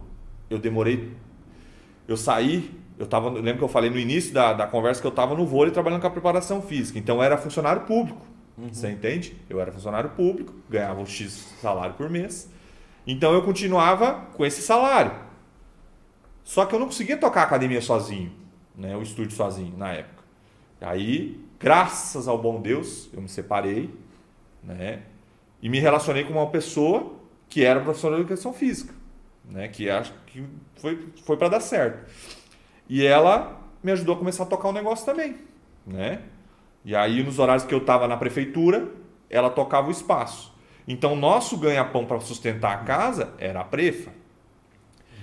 Só que daí, 2018, o- tudo que entrava no estúdio era para pagar as contas dos investimentos. E eu sustentando a casa, e ela trabalhando e tal, e beleza, foi anos difíceis. 2018, eu saí do vôlei. Na metade, no começo do ano 2000 de 17 para 18 eu saí do vôlei. E aí eu falei, mas eu não posso largar. Eu não posso largar a prefeitura porque eu preciso desse, desse recurso. Fui trabalhar na escola. Trabalhar 40 horas na escola. E eu falei, puta que pariu. Trabalhar com criança. Nunca tinha trabalhado com criança na minha vida. Nunca tinha trabalhado com criança na minha vida. E eu caiu estúdio lá e eu trabalhando com criança. Foi, foi, foi. Setembro de 2018 eu bati assim, eu escutei um, fiz uma palestra e o cara falou assim: quem quer ter um empreendimento não pode ter dois negócios, não pode ter duas rendas. Ou você toca o teu negócio ou você vai quebrar. É isso aí. Isso. Foco, cara. Aí o que que eu, cara, e eu aquilo ali, putz, como que eu vou sentar a casa, velho? E eu ali com Vamos voltar um pouco à história. Eu ia te perguntar aí se já era pai nessa época aí. Então, vamos voltar um pouco à história. Me separei em 2016. Em agosto de 2016, me separei. Em novembro de 2016, a menina que eu tava, que é hoje a minha atual esposa, tô grávida. E eu tava fudido. E aí, cara, eu não sabia o que que eu ia fazer. Porque assim, o negócio tava uma merda. É, o a, a academia não, não ia, a minha ex, a minha ex-mulher não, não aceitava a situação, a minha atual não podia ajudar no, no negócio, porque né, ficava naquela perrengue, e eu falei, puta que pariu. E aí eu com o filho pequeno, cara, e aí eu falei, cara, o que, que eu vou fazer? Eu não posso abandonar, porque eu tinha as coisas para sustentar, né, cara? Eu tinha que filho pequeno para E ela e a minha atual mulher, ela já tinha um- uma criança que eu assumi, né? Ela, na época que eu conheci ela, ele tinha três aninhos, hoje ele tem nove. Então, eu assumi a bronca. E quando você chega, eu cheguei pro pai da, da minha, minha esposa e falei assim: não, eu vou assumir. E eu, cara, eu não podia, como que eu ia fazer? Eu tinha que, eu assumi, eu assumi a responsabilidade, né? Negócio fudido, só que fomos remando, devagarinho, foi remando. E aí, em setembro de 2018, eu tava na escola, eu falei assim: deu um problema lá na escola com. Cara, dar aula para criança não é fácil. Né? Não sei se o Marciano já trabalhou, não sei se Já. trabalhou. Não é fácil. Você tem os pais, você tem a direção e deu um problema lá e aquele ali foi para mim foi a gota d'água. Falei, Quer saber? A partir de segunda-feira eu não venho mais, pedi exoneração da prefeitura, saí. E eu Mas falei, sem saber de onde que vinha, ia vir o recurso. Não, pra... eu, eu, aí o, o, acerto, as coisas que deu ali, eu. Puta, e é isso aqui que eu tenho para pelo menos mais dois meses. Vou ter que me organizar dois meses. E o estúdio ele tava engatinhando, né, cara? Engatinhando, né? Aí eu falei, comecei a tocar, né? Comecei a tocar o negócio e vai, vai, vai, vai, vai. Veio final do ano, apertado, tá? Veio 2019. Bah, 2019 e eu cara, agora ou nunca, né? Vou ter que paulear aqui. E aí vai. Trabalho, trabalho, trabalho e, e vai, e vai com criança pequena e puta foda. Aí eu comecei o, o negócio, falei, agora eu tô tocando meu negócio. Agora eu virei empresário, agora eu sou dono do meu negócio. Porque antes eu não era dono do meu negócio. Uhum. Antes eu, eu tinha. Você não tinha caído de cabeça ali. É, e eu não tinha caído de cabeça e eu era. Eu era como se fosse. Eu, eu, o meu negócio ele era, era secundário, ele não era primário. Eu tinha o uhum. outro, o que me dava o dinheiro, eu levava como primário. Cara, nunca ia dar certo. Uhum. Nunca ia dar certo. Entende? Nunca ia dar certo. E aí eu comecei, né? Estudar, fazer curso, fazer a parte de empreender, né? De estudar, porque não é fácil você começar do zero, você não sabe nada, daí é pagar conta, é administrar, é investir, né? Só que eu já vinha com os déficits, né? Então, assim, 2019 foi um pouco um ano melhor, mas mesmo assim tinha que investir. Aí vai lá, mais investimento. E como que paga? Vai pagar, entende? Vai pagar. Uma hora, minha esposa fala assim: Meu, mas e aí? Como que a gente vai fazer? Tem que fazer. Eu, eu sempre pensei assim, cara, se eu comprei isso aqui, eu vou pagar. Se eu demorar dois anos, mas eu vou pagar. Uhum. Entende? Então eu sempre pensei assim. Em 2020 veio a pandemia. O pessoal fala, bah, a pandemia prejudicou, não sei o quê. Cara, prejudicou, não foi, meu Deus, né? Mas 2020 não foi o pior ano para mim. O pior ano para mim foi 2021. 2021 foi um ano ruim. Só que mesmo assim tinha que investir. E aí o aluguel aumentava, não sei o que aumentava, né? Uh, 2020 veio e 2022, estamos terminando 2022. Esse ano, mais investimento. Esse ano eu investi 90 mil reais lá dentro, né? Então, assim, é, eu, o que eu falo sempre assim para as pessoas, cara, acredito que vai dar certo, entende? Acredito que vai dar certo. As coisas elas, elas acontecem. Só que você precisa ter coração, precisa gostar. Então, assim, eu vejo que é, aquela, aquela velha frase do início lá, é, cara, você senta na frente do, de uma pessoa que tem um negócio, mas eu quero ganhar X preço. Cara, você não sabe o que essa pessoa uhum. fez é. para ele ter, ter aquele negócio. negócio. E aí. hoje, é o que você falou, Marciano. Cara, se eu for sentar, eu vou cobrar 100 mil. Se o cara sentar do meu lado hoje e falar assim, cara, eu, eu quero montar um estúdio boa sorte. Monte o teu estúdio. É aquilo que tu falou, o cara pensa, pensa, pensa, ele não vai montar. Uhum. Porque se você não tem coração e você não acredita que aquilo ali vai dar certo, você não vai montar. Entende? Você não vai montar. Você não vai acreditar. Então, é, eu passei muito perrengue desde que. E sempre sozinho, né? Porque meus pais moram lá no Mato Grosso do Sul, estão até hoje lá. Estavam aí semana passada. Amanhã cedo eu tô indo para lá. Então, assim, sozinho, sempre sozinho, sempre fiquei sozinho, sempre tenho pessoas boas ao meu lado, graças a Deus. Graças a Deus tenho pessoas boas que me ajudam, né, que dão conselhos. Então, quando eu comecei a ter o estúdio e as pessoas que frequentam o meu estúdio são a maioria, a maioria das pessoas que frequentam são empresários, são pessoas bem-sucedidas, e aí você acaba trocando experiência uhum. e você vai aprendendo com isso, entende? Você vai aprendendo. Aí você vê que que aquela mesma pessoa que hoje é milionária, em Chapecó, por exemplo, o cara lá atrás também se fudeu igual eu tô me fudendo, entendeu? Sabe? Então, assim, esse é o pensamento. Então, assim, cara, para você empreender, é igual não é para amador, cara. Não é para amador.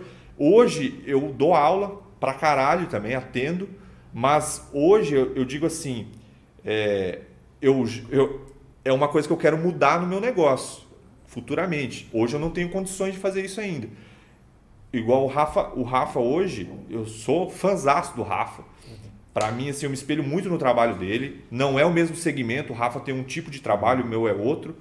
É, mas eu tenho ele como um fã, assim, um cara que que Uma tem referência. uma referência, por quê?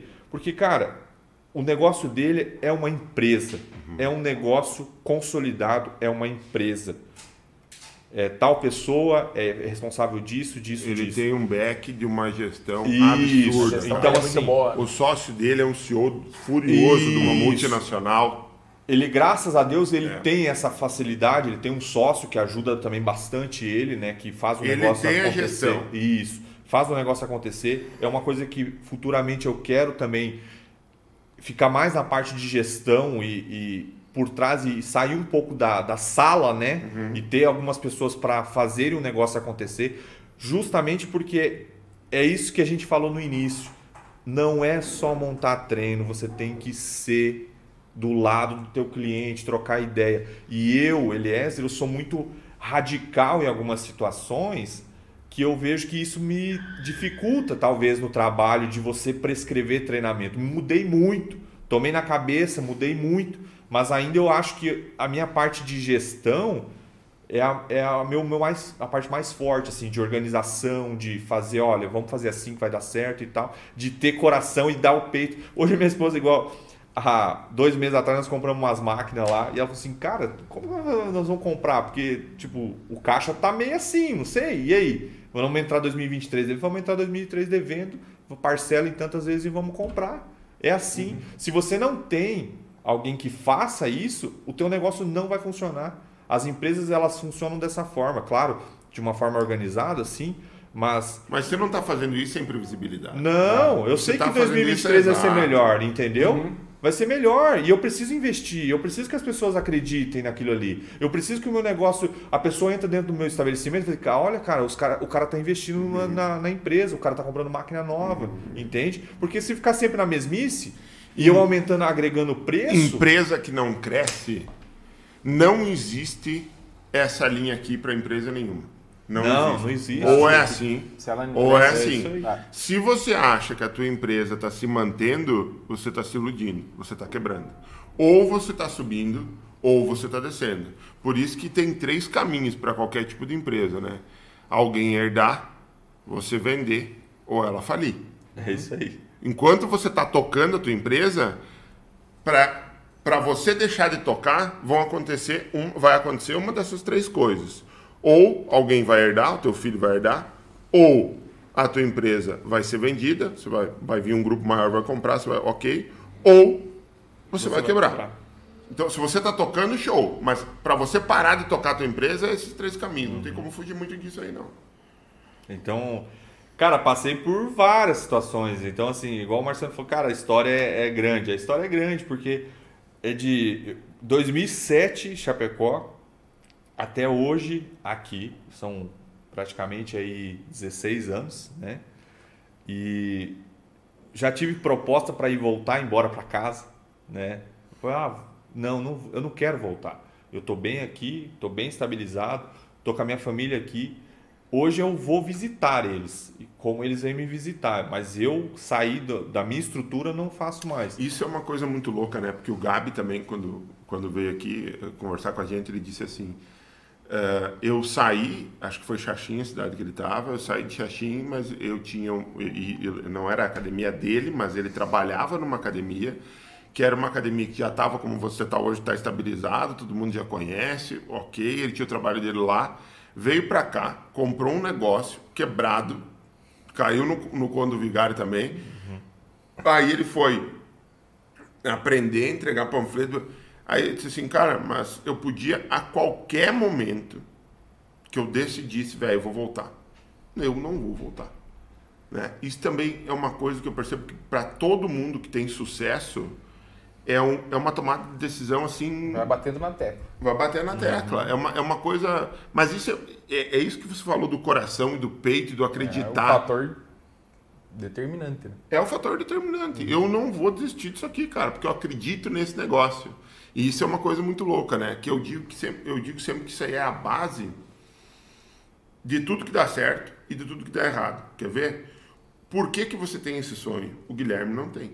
Eu não tenho. Você não tem o meu sonho. Não tem o sonho do Guilherme, não tem o sonho do Cássio. Cada um, cara, tem um sonho, tem um, um, um, brilhar de olho, tem um coração, tem um peito, como você falou, tem uma emoção por um negócio diferente. Então, quando a pessoa ela não respeita isso, ela não. Justo. vão existir derrotas temporárias. Como você teve um ano ali, 2016 para 2017, horrível, né? Se separou, comprou um negócio que não deu certo, teve que se mudar, teve rescisão, a tua funcionária que, que pô, estava contando com ela, uhum. caiu fora. E você viu uma coisa muito louca, né? Tudo te obrigou a fazer uma coisa que era a tua maior dificuldade, que era esse contato com o público, né? Justo. É. Tipo assim, beleza, tinha uma funcionária que você estava contando com ela e tal, vou cair fora. Você foi obrigado, né? Ah, você quer realizar o teu sonho? Eu quero. Então, vai, meu filho. Se você não botar tua cara aí, não botar o teu peito aí para fazer esse negócio funcionar, não vai acontecer, porque é o teu negócio. É o meu negócio e, e eu vejo assim, igual eu falei, cara, ainda graças a Deus eu estou cercado por pessoas que ajudam, né? Hoje eu tenho um, um, profissional que trabalha com, com a gente lá, que faz quatro anos que trabalha conosco, que é um cara mais velho, né? Que é a, aquela vibe, que, cara, assim, me ajuda pra caramba no meu negócio, né? Tanto na parte de é igual eu falo, ele, tecnicamente ele não precisa ser o melhor profissional. Uhum. Mas, cara, os alunos adoram o cara, Isso, ele é gente uhum. boa demais, o pessoal gosta dele. Então, assim, ele agrega valor nesse, nesse significado, nesse sentido. Me ajuda, porque é um cara mais experiente, um cara mais velho, entende? Às vezes ele dá uns feedback que. Às vezes o cara tá aqui, né? Uhum. E você precisa ter pessoas que te orientem em algumas situações. Sim, então... que queira ou não queira, hoje você teve muito na frente, mas hoje você tá mais na gestão do teu negócio. Sim. Muito difícil crescer sozinho. Muito. Não, não, é, não, não, não, diria que é difícil, diria que é impossível. É, não tem como você crescer sozinho. É igual eu falo, eu a minha progressão é que eu consiga ter mais pessoas que me auxiliem. Isso, quanto mais gente, melhor. Porque você querer é. ser egocentrista de ficar no meio ali, como eu conheço algumas pessoas que fazem, que eu sei que não dá certo. Cara. Não dá certo. Não dá certo. Você, você não pode ser financeiro, gestão, é, dar treino, pagar conta, não sei o quê. Tu não consegue. Tu tem que dividir essas coisas. Só que eu tinha esse problema, eu não conseguia fazer isso. Então de três anos para cá eu consegui fazer. E aí o teu negócio começou e a decolar. E aí começou a decolar, começou a andar. Comecei, ó, cara, a tua função é essa. Não é só dar treino. Tu vai fazer isso aqui para uhum, mim. Uhum. Pra minha esposa, olha, eu preciso que você faça isso. Hoje ela é, é a parte financeira fica com ela. Isso, entende? É. Ela, além dela dar treino, a parte financeira de cobrar o aluno, de fechar um plano, de conversar com o aluno para fechar o plano, porque ela é uma pessoa que consegue conversar mais. A comunicação. Entende? A comunicação dela é melhor. E eu, a minha comunicação era ruim, entende? Para vender um plano para o cliente. Eu não, cara, vai você, vai você. Então ela hoje faz toda essa parte. Eu fico com a parte de organizar, de pagar conta. É o back. Isso, de pagar, de, entende? E, e além da treino, entende? Uhum. Só que é, é aí que vem a questão. A minha esposa, quando ela começou a trabalhar com a gente, comigo, né, no negócio, ela não sabia nada de musculação, porque não era a praia dela. Nada. Ela era zero na musculação, ela trabalhava com dança. Né? Não é... E aí ela aprendeu comigo. Eu ensinei ela. Então ela Foi copiou... uma troca. Isso, ela copiou muita coisa. Aprendi muita coisa com ela com relação a essa questão de conversação, de saber lidar com as pessoas. Não é ferro e fogo o tempo inteiro. Uhum. Se for ferro e fogo o tempo inteiro, meu amigo, tchau. Vai ter que trabalhar só com atleta. Isso. E hoje eu acho que nem com atleta dá mais. Não. Porque a parte psicológica do atleta hoje, ela é, é. muito mais importante do que a parte física, cara. Isso. A parte física, ela tá voltada, como o Marquinhos falou aqui, a potencializar o talento que o cara já tem. Se ele é atleta, se ele tá no alto rendimento, ele não tá ali porque ele é forte. Ele tá ali porque ele tem talento. Ele tem um determinado talento, então você vai potencializar o talento que ele Sim. tem. Agora, a parte psicológica é muito forte, cara. Então, se você vai, por exemplo, hoje, na época como a gente, quando a gente era atleta, que era o ferro e fogo, que a gente aprendeu ferro muito nesse sentido, hoje, hoje no atleta, com o atleta você já não consegue mais tocar assim. Você não consegue, eu diria que, bom, o, o futebol, que é o como disse o Marquinhos, no nosso país aí, é e nós aqui no mundo todo, é uma expressão cultural muito mais do que um esporte, eles treinam uma vez por dia, velho. Uma horinha, uma horinha, e deu. Uhum. Você não vai fazer um milagre ali. E a gente veio muito de, do milagre, né? A gente milagre. veio muito de, é, de pegar o cara que não era, uh, que era aquele, vamos dizer assim, um diamante bruto, cara, e vamos lapidar esse cara. Não, cara. Deixa lá, vai lapidando com o tempo, você não precisa lapidar o cara num ano. É, é, a velha frase, né? O Marciano sabe muito bem, ou é pela dor ou é pelo amor, né? É. Entende? Ou é pela dor, ou é pelo amor. Então, infelizmente, hoje essa frase ela não se cabe mais em várias uhum. coisas. E no negócio, no fitness, ele já não se cabe hum, mais. Não. É, hoje o, o psicólogo, ele está sendo inserido em várias, várias outras áreas, assim, se tu for ver. Tanto futebol, vôlei, é a base, né? base. É Também eu acompanho bastante jogos eletrônicos. Hoje todos os times de jogos eletrônicos têm um psicólogo, entende? Então, psicó... para dar tiro em outros dentro de um joguinho. Tem um psicólogo que ele vai lá e fala, calma, vai mexer o mouse, assim, vou ver o que está acontecendo com a tua vida. E, e, e, melhora. Todo mundo que claro. fala lá, ah, o meu desempenho melhorou muito por causa disso, por causa disso. Não é mais só ficar 15 horas na frente do computador de tiro, ou ficar 15 horas batendo é, bola, é porque, chutando bola. É, porque né? o volume de informação que nós temos hoje e a necessidade de tomada de decisão que nós temos hoje, comparado, cara, cinco anos atrás, é um absurdo comparado uhum. a 10 anos atrás, é intangível. É. Há 10 anos atrás. Então não vamos nem falar de 20, 30, 40. Não. A quantidade de tomada de decisão que você tem que ter num dia, velho. Meu Deus do céu. Entendeu? Então a tua cabeça ela tá sempre voando. Uhum. Por quê? Porque uma vez, cara, não interessava a guerra na Ucrânia. O que, que eu quero saber disso aí? É. Entendeu? Hoje isso aí impacta no teu cafezinho que você vai tomar. É. E, e, e naquela. Vamos lá 10, 20 anos atrás, impactava também, mas você não ficava sabendo. Não ficava sabendo, uhum. porque não tinha informação. Exato. Então hoje você tem um volume de informação tão grande que você sabe que ali pode ter muita coisa relevante e você está em estado alerta o tempo inteiro. Então você não tem esse, essa divisão dessa sobrecarga em outras pessoas, tu pira mesmo, cara. E o teu negócio não anda. Não Hoje, se você não dividir aí, você não consegue conquistar. É, é, é mas eu, sabe o que, que eu, eu eu gostei muito de ouvir de ti, Eliezer, e é um aprendizado que a gente vem, vem vendo assim.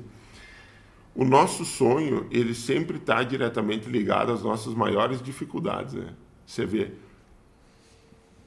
você teve que ir para um estúdio para realizar o teu sonho, que é um, uma, onde a necessidade profissional, ela, beleza, é técnica e tal, mas ela é muito mais comunicativa ela é muito mais de relacionamento do que técnica.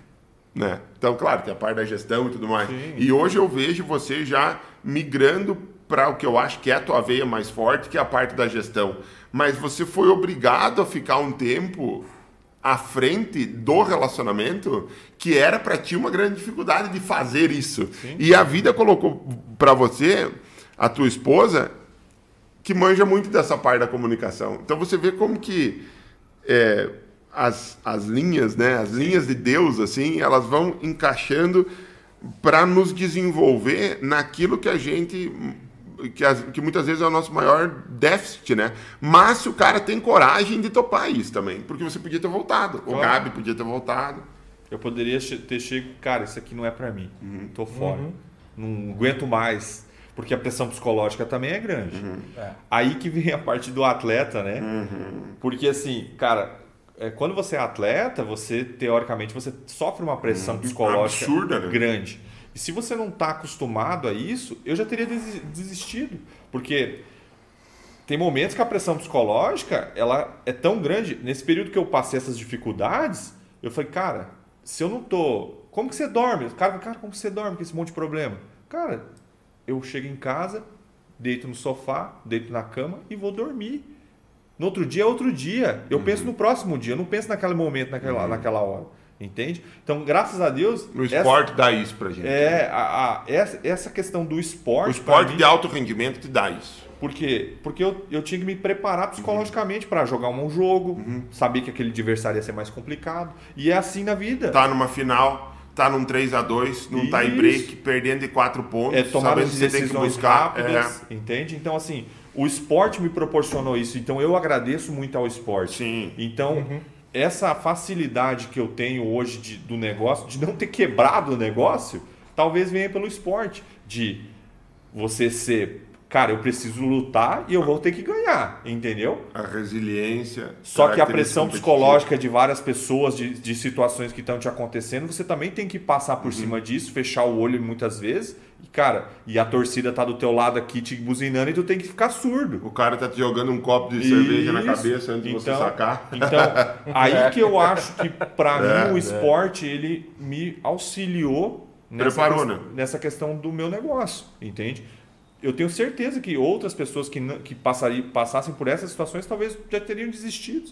Ou como pessoas que pensam muito, que querem montar, querem montar, mas não têm a coragem, não têm a, a, a, gana, né? não, não aguentam essa pressão psicológica. Pá, será que vai dar certo? Será que vai funcionar? Não, e tem outras coisas que, que são impossíveis de você uh, prever uma pandemia, por exemplo. Justo. Né? Então, é. o cara daqui a pouco se preparou, se preparou, se preparou, se preparou, guardou dinheiro, se organizou, se organizou, se organizou.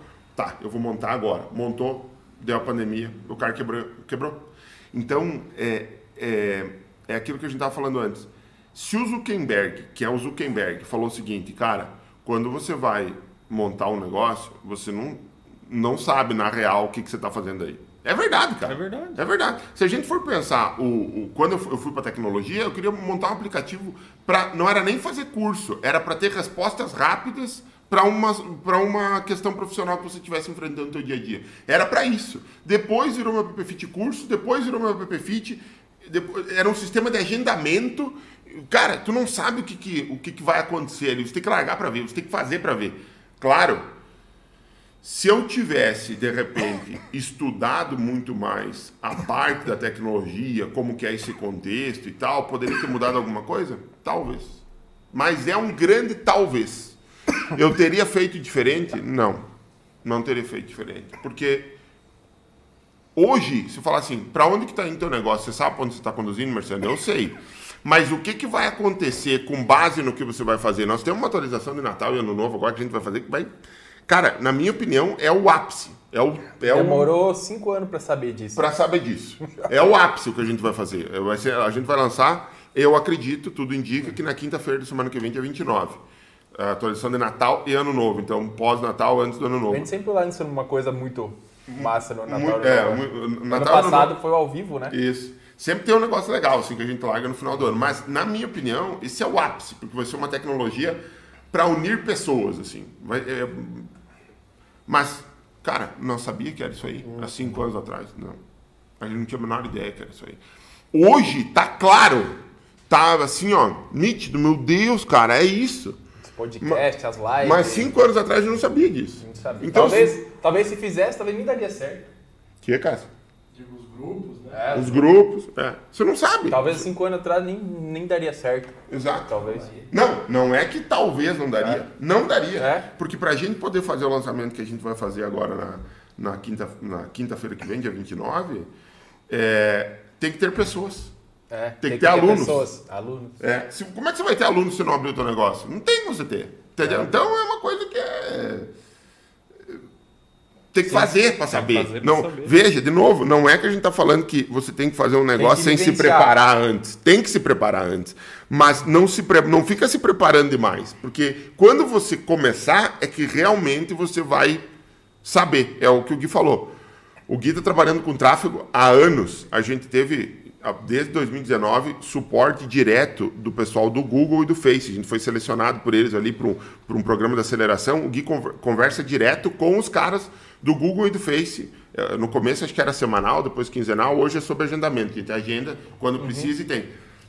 É, mas se eu falar porque assim, viu Gui, vamos fazer um tráfego para vender para vender esse pinheirinho de Natal aqui, ó. Quanto que precisa investir? Não sei. Como é que nós vamos ver? Não sei. Quer dizer, a gente não está saindo do zero como alguém é. que for, vai começar a fazer tráfego hoje. Mas garantir que nós vamos ter um ROI de 3 aqui em cima? Não sabemos nem esse de um, é nem um você vai vender um. É um estudo grande, tem traz tudo, né? Exato. Então, às vezes não adianta o cara ficar se preparando, se preparando, se preparando e não começar a fazer. Porque Mas ele vai ter que dar o primeiro passo. Vai ter que dar o primeiro passo. e às vezes vai cair, vai tropeçar, vai se endividar, vai blá, blá, blá, blá mas aquela, aquela dívida que você deixou é. lá atrás, você pagou. A outra você pagou, a outra você pagou, e hoje você está investindo 90 pau num ano no teu estúdio, beleza, vamos para frente. Então, é, só fazendo para saber. É, a, o podcast, na verdade, assim, essas pessoas souberem aproveitar realmente. Meu Deus do céu. É, filtrar, porque assim, a gente fala de várias coisas, Uhum. só que muitas coisas são fundamentadas com experiências, com vivências, né? E se as pessoas souberem filtrar isso, ah, eu quero montar meu negócio. Cara, mas eu não sei o que, que eu vou fazer. Cara, vai lá, assiste um podcast, veja o que está acontecendo. Ah, mas aquilo não me interessa, mas filtra, porque alguma coisa ali dentro vai te ajudar a te dar um discernimento, um encaminhamento para você montar o teu negócio. O cara falou que antes de, de montar, vamos estruturar, vamos fazer, mas também tem que ter o coração, tem que querer, tem que montar, tem que dar o peitaço, tem que não saber o que que vai acontecer amanhã. Pode ser que dê tudo errado, entende? Como eu tenho um cliente, eu tenho um cliente que é, é médico, ele, eles montaram uma clínica fazem, agora vai fazer dois anos. E até esses dias nós estávamos conversando sobre o assunto e ele falou assim, cara, se no final do ano que vem ela não der lucro, a gente vai fechar. Mas ele também não sabia, ele achou que ele montou um negócio achando que iria dar certo. Ele entende? vai fazer a prospecção, mas Isso, nunca... mas ele não sabe se aquilo ali vai dar certo. sabe. Ele falou assim, cara, até hoje eu, a gente, a gente é em três sócios. Cada um coloca cinco pau por mês para manter. O custo é de 40 mil por mês. Então eu coloco 5 mil. Eu estou tirando dinheiro do meu bolso para manter o negócio ativo. Só que chega um ponto que ele, ele não depende daquilo ali. Você entende? Se fosse um- uma pessoa que dependesse daquilo ali, quem sabe ele ia continuar insistindo pro negócio dar certo. É, ele falou, vou lançar aqui e Aí colocando que- meu dinheirinho. Aí que tá a diferença. Ele, é- ele, Ele tem um plano B. ele tem um plano B. O plano B te mata, cara. Isso. O plano B te mata. Era a escola, era a prefeitura. Isso. Quando você saiu da escola, você saiu da prefeitura, você saiu da escola, você disse, cara, eu vou focar nisso aqui, por causa que você falou de filtrar antes, de uma palestra que você foi e disse, cara, quem quer ter uma empresa que. dê- Você já viu? Você fala assim, o Zuckerberg. Não, o Zuckerberg, que ele tem isso, tem isso, tem. Não. Ele tem o Facebook. E isso gerou uma renda para ele que não sei o quê. O cara do Google. O cara. Tá, tô pegando negócios macro, mas pega aí na tua cidade o negócio que você quiser. O Rafael Leite, quantos estúdios ele tem? O Rafa estava pensando em abrir um estúdio em outro espaço. Ele decidiu aumentar no espaço que ele tá. Por quê? Porque ele sabe que é ele. Entendeu? Então, se ele tiver outro espaço, Ele não vai opa, conseguir ele não vai conseguir. Ele não vai conseguir estar lá. Então, qual que é o negócio dele? É aquilo ali.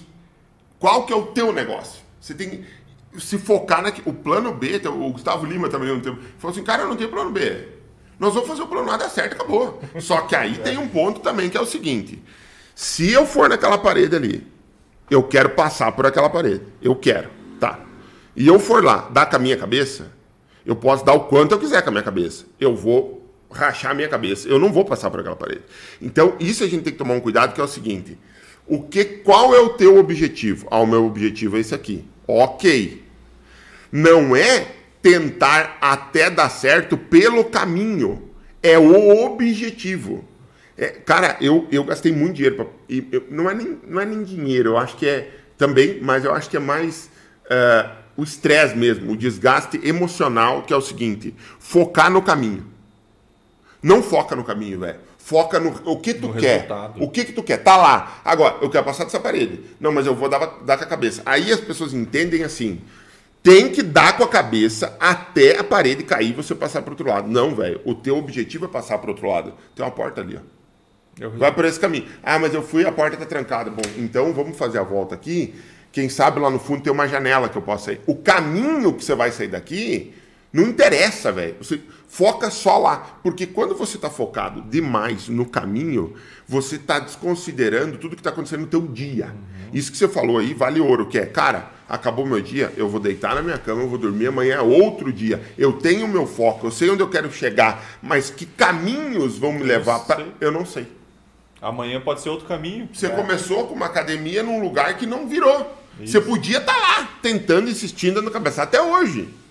De repente, muito mais endividado, de repente com outros problemas. Mas tem, aqui em Chapecó, tem um, um, um- Não vou nem dizer o segmento, é um negócio. Não vou dizer o segmento, senão as- as pessoas já vão saber, eu acho, do que, que eu estou falando. O pai criou o negócio. Antes de morrer, ele disse para os filhos assim, ó. Fases e momentos difíceis sempre vão existir. Me prometam, eu vou morrer, me prometam que vocês não vão fechar esse negócio, vocês vão continuar. Os caras prometeram. Velho, tudo que o velho construiu, ele já venderam para manter o lugar aberto e estão se endividando, endividando, endividando, endividando, baixando a qualidade. Por que, que os caras estão focados? No caminho, velho. Não se, talvez não foi isso que o velho quis dizer. Entendeu? Diz assim, ó, muda esse teu negócio, que é uma academia, para um estúdio. Uhum. Você não precisa desistir do teu negócio. Entendeu? Ah, o estúdio também não deu certo, aconteceu alguma coisa, deu uma pandemia. Fecha vai atender como o Rafa fez, como você deve ter feito também, na casa das pessoas. Vai chegar num outro momento que você vai ter o teu estúdio, você vai ter de repente a tua academia, daqui a pouco você vai ter a tua rede de academias, se for esse o teu objetivo. Mas não necessariamente, mas qual, qual que é o ponto? Ter um plano B te quebra.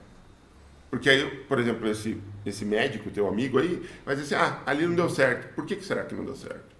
De repente o cara não sabe, porque não está ali Ele não tá imersão o Sim. tempo inteiro. É porque não é o, não é o foco financeiro dele, né? Ele, ele abriu aquilo ali como uma estratégia de um.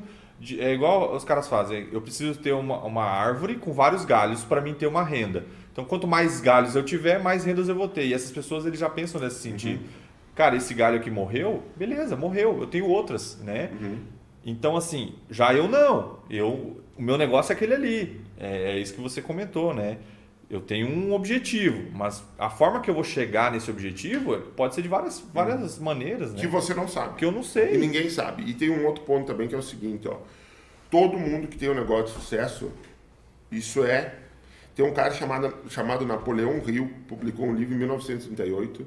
Eu sempre falo desse cara. Esse cara, ele é, pesquisou e investigou mais de 25 mil pessoas que tiveram sucesso e fracasso na vida. E sucesso e fracasso não só não é uma questão só financeira, mas referências. Sim. O Ford, o Thomas Edison, o Michelin, uhum. todos esses caras, como você também já observou nos teus alunos que são empresários, milionários, ou quebraram, ou chegaram no cantinho para quebrar. Então isso aí, se você quiser ter o teu negócio, vai acontecer, tá? Pode não, isso, é isso é, é para todo mundo. Isso é todo é mundo que quiser empreender um negócio grande, que quiser efetivamente atingir o teu, vai acontecer isso contigo. Pode, é, pode anotar. Vai acontecer. Por que, que é assim? Não sei. Por que, que de noite fica escuro, de dia fica claro? Não sei. Pergunta para Deus, reclama com Deus. Mas isso vai acontecer com você. Vai, você antes de atingir, você vai ter uma crise financeira. Antes de atingir os teus amigos que você acha que seus, são teus amigos, ou os relacionamentos que você acha que é o relacionamento da tua vida, isso tudo vai aparecer. Tudo que é ruim vai acontecer para o bom poder aparecer. Pode, isso aí.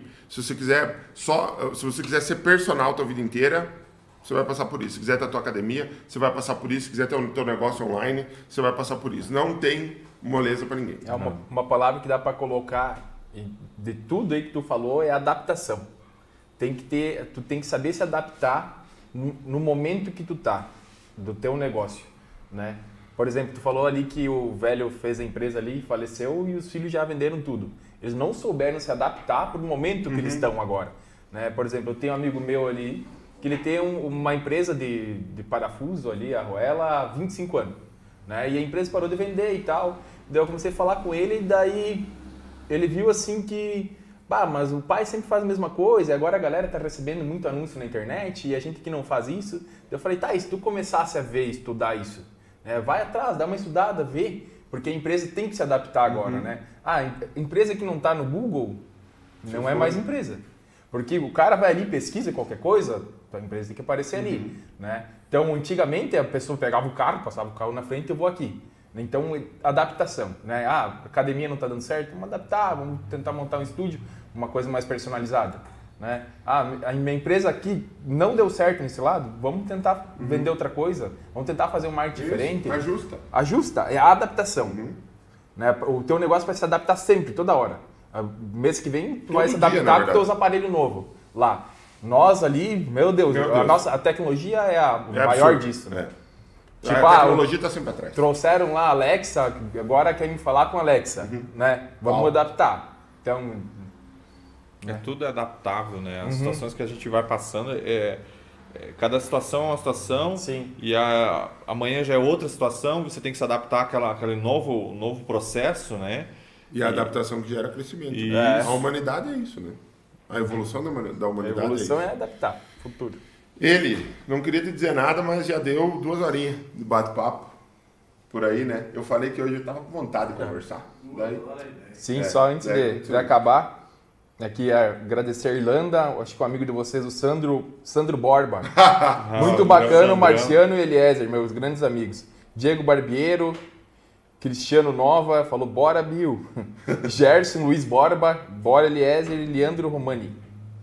Um abraço pra galera aí. Um abraço aí pra galera. É, mas a ideia não era, não era finalizar. A ideia é que quando vai chegando nesse momento final, eu, eu faço aquilo que eu comentei contigo ali, que é, o, que é o momento do conselho, sabe? Então, ah, hoje eu vejo assim, ok, o Eliezer, ele, ele teve um, um momento muito difícil, um momento é, familiar, financeiro, de adaptação, de ajuste.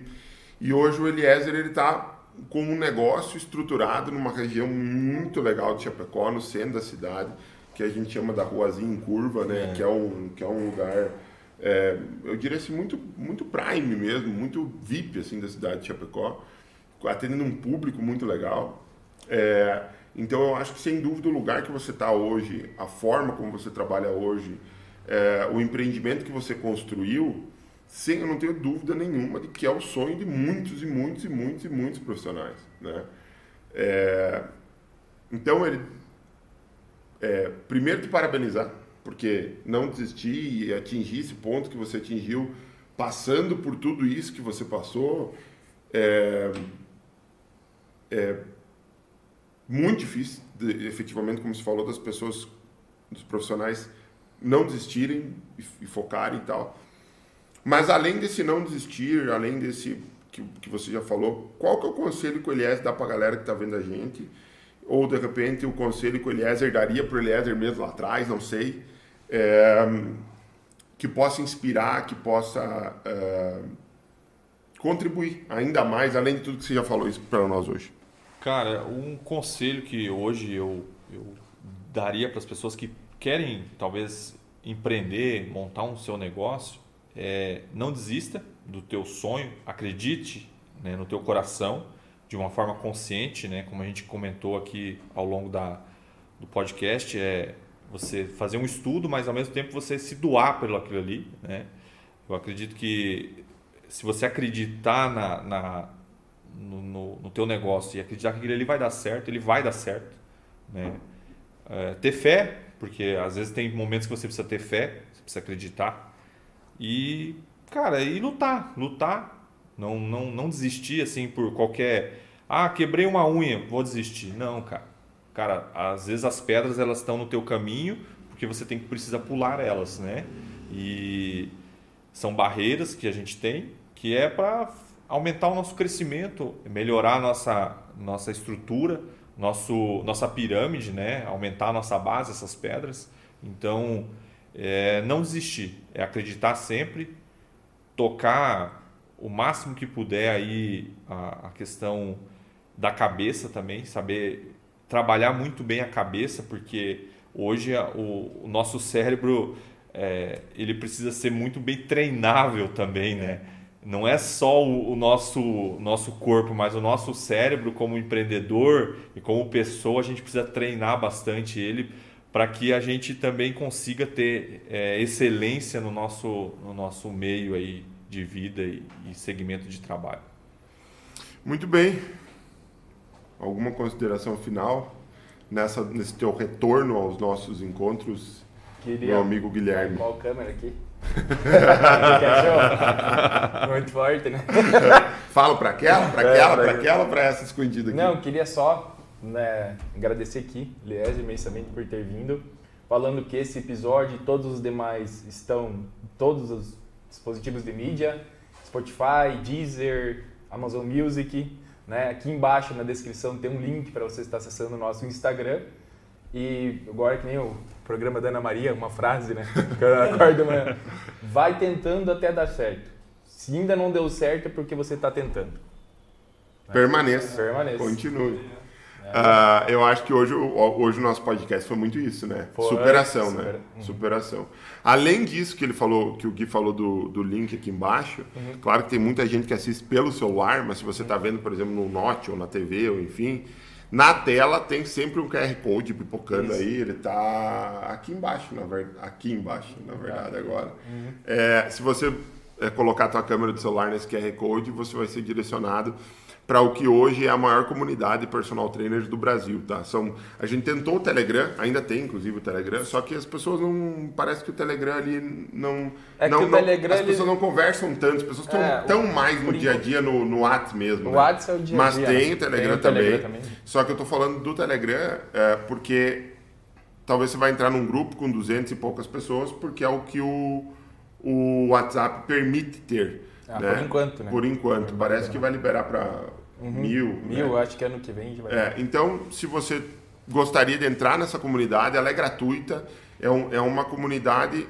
criada para que os profissionais, seja, seja personal, seja dono do estúdio, seja dono da academia, tenha o teu negócio em diferentes segmentos, box, enfim, possam trocar experiências, possam trocar é, é, informações relevantes ali a respeito da, da nossa profissão, da, do dia a dia, é, dos desafios que, que se encontram e tem dado muito certo. Se, se você é mais já... do que acontece aqui, né? É, muito uhum. mais. É. E são coisas mais é práticas também. Isso. É, isso aí.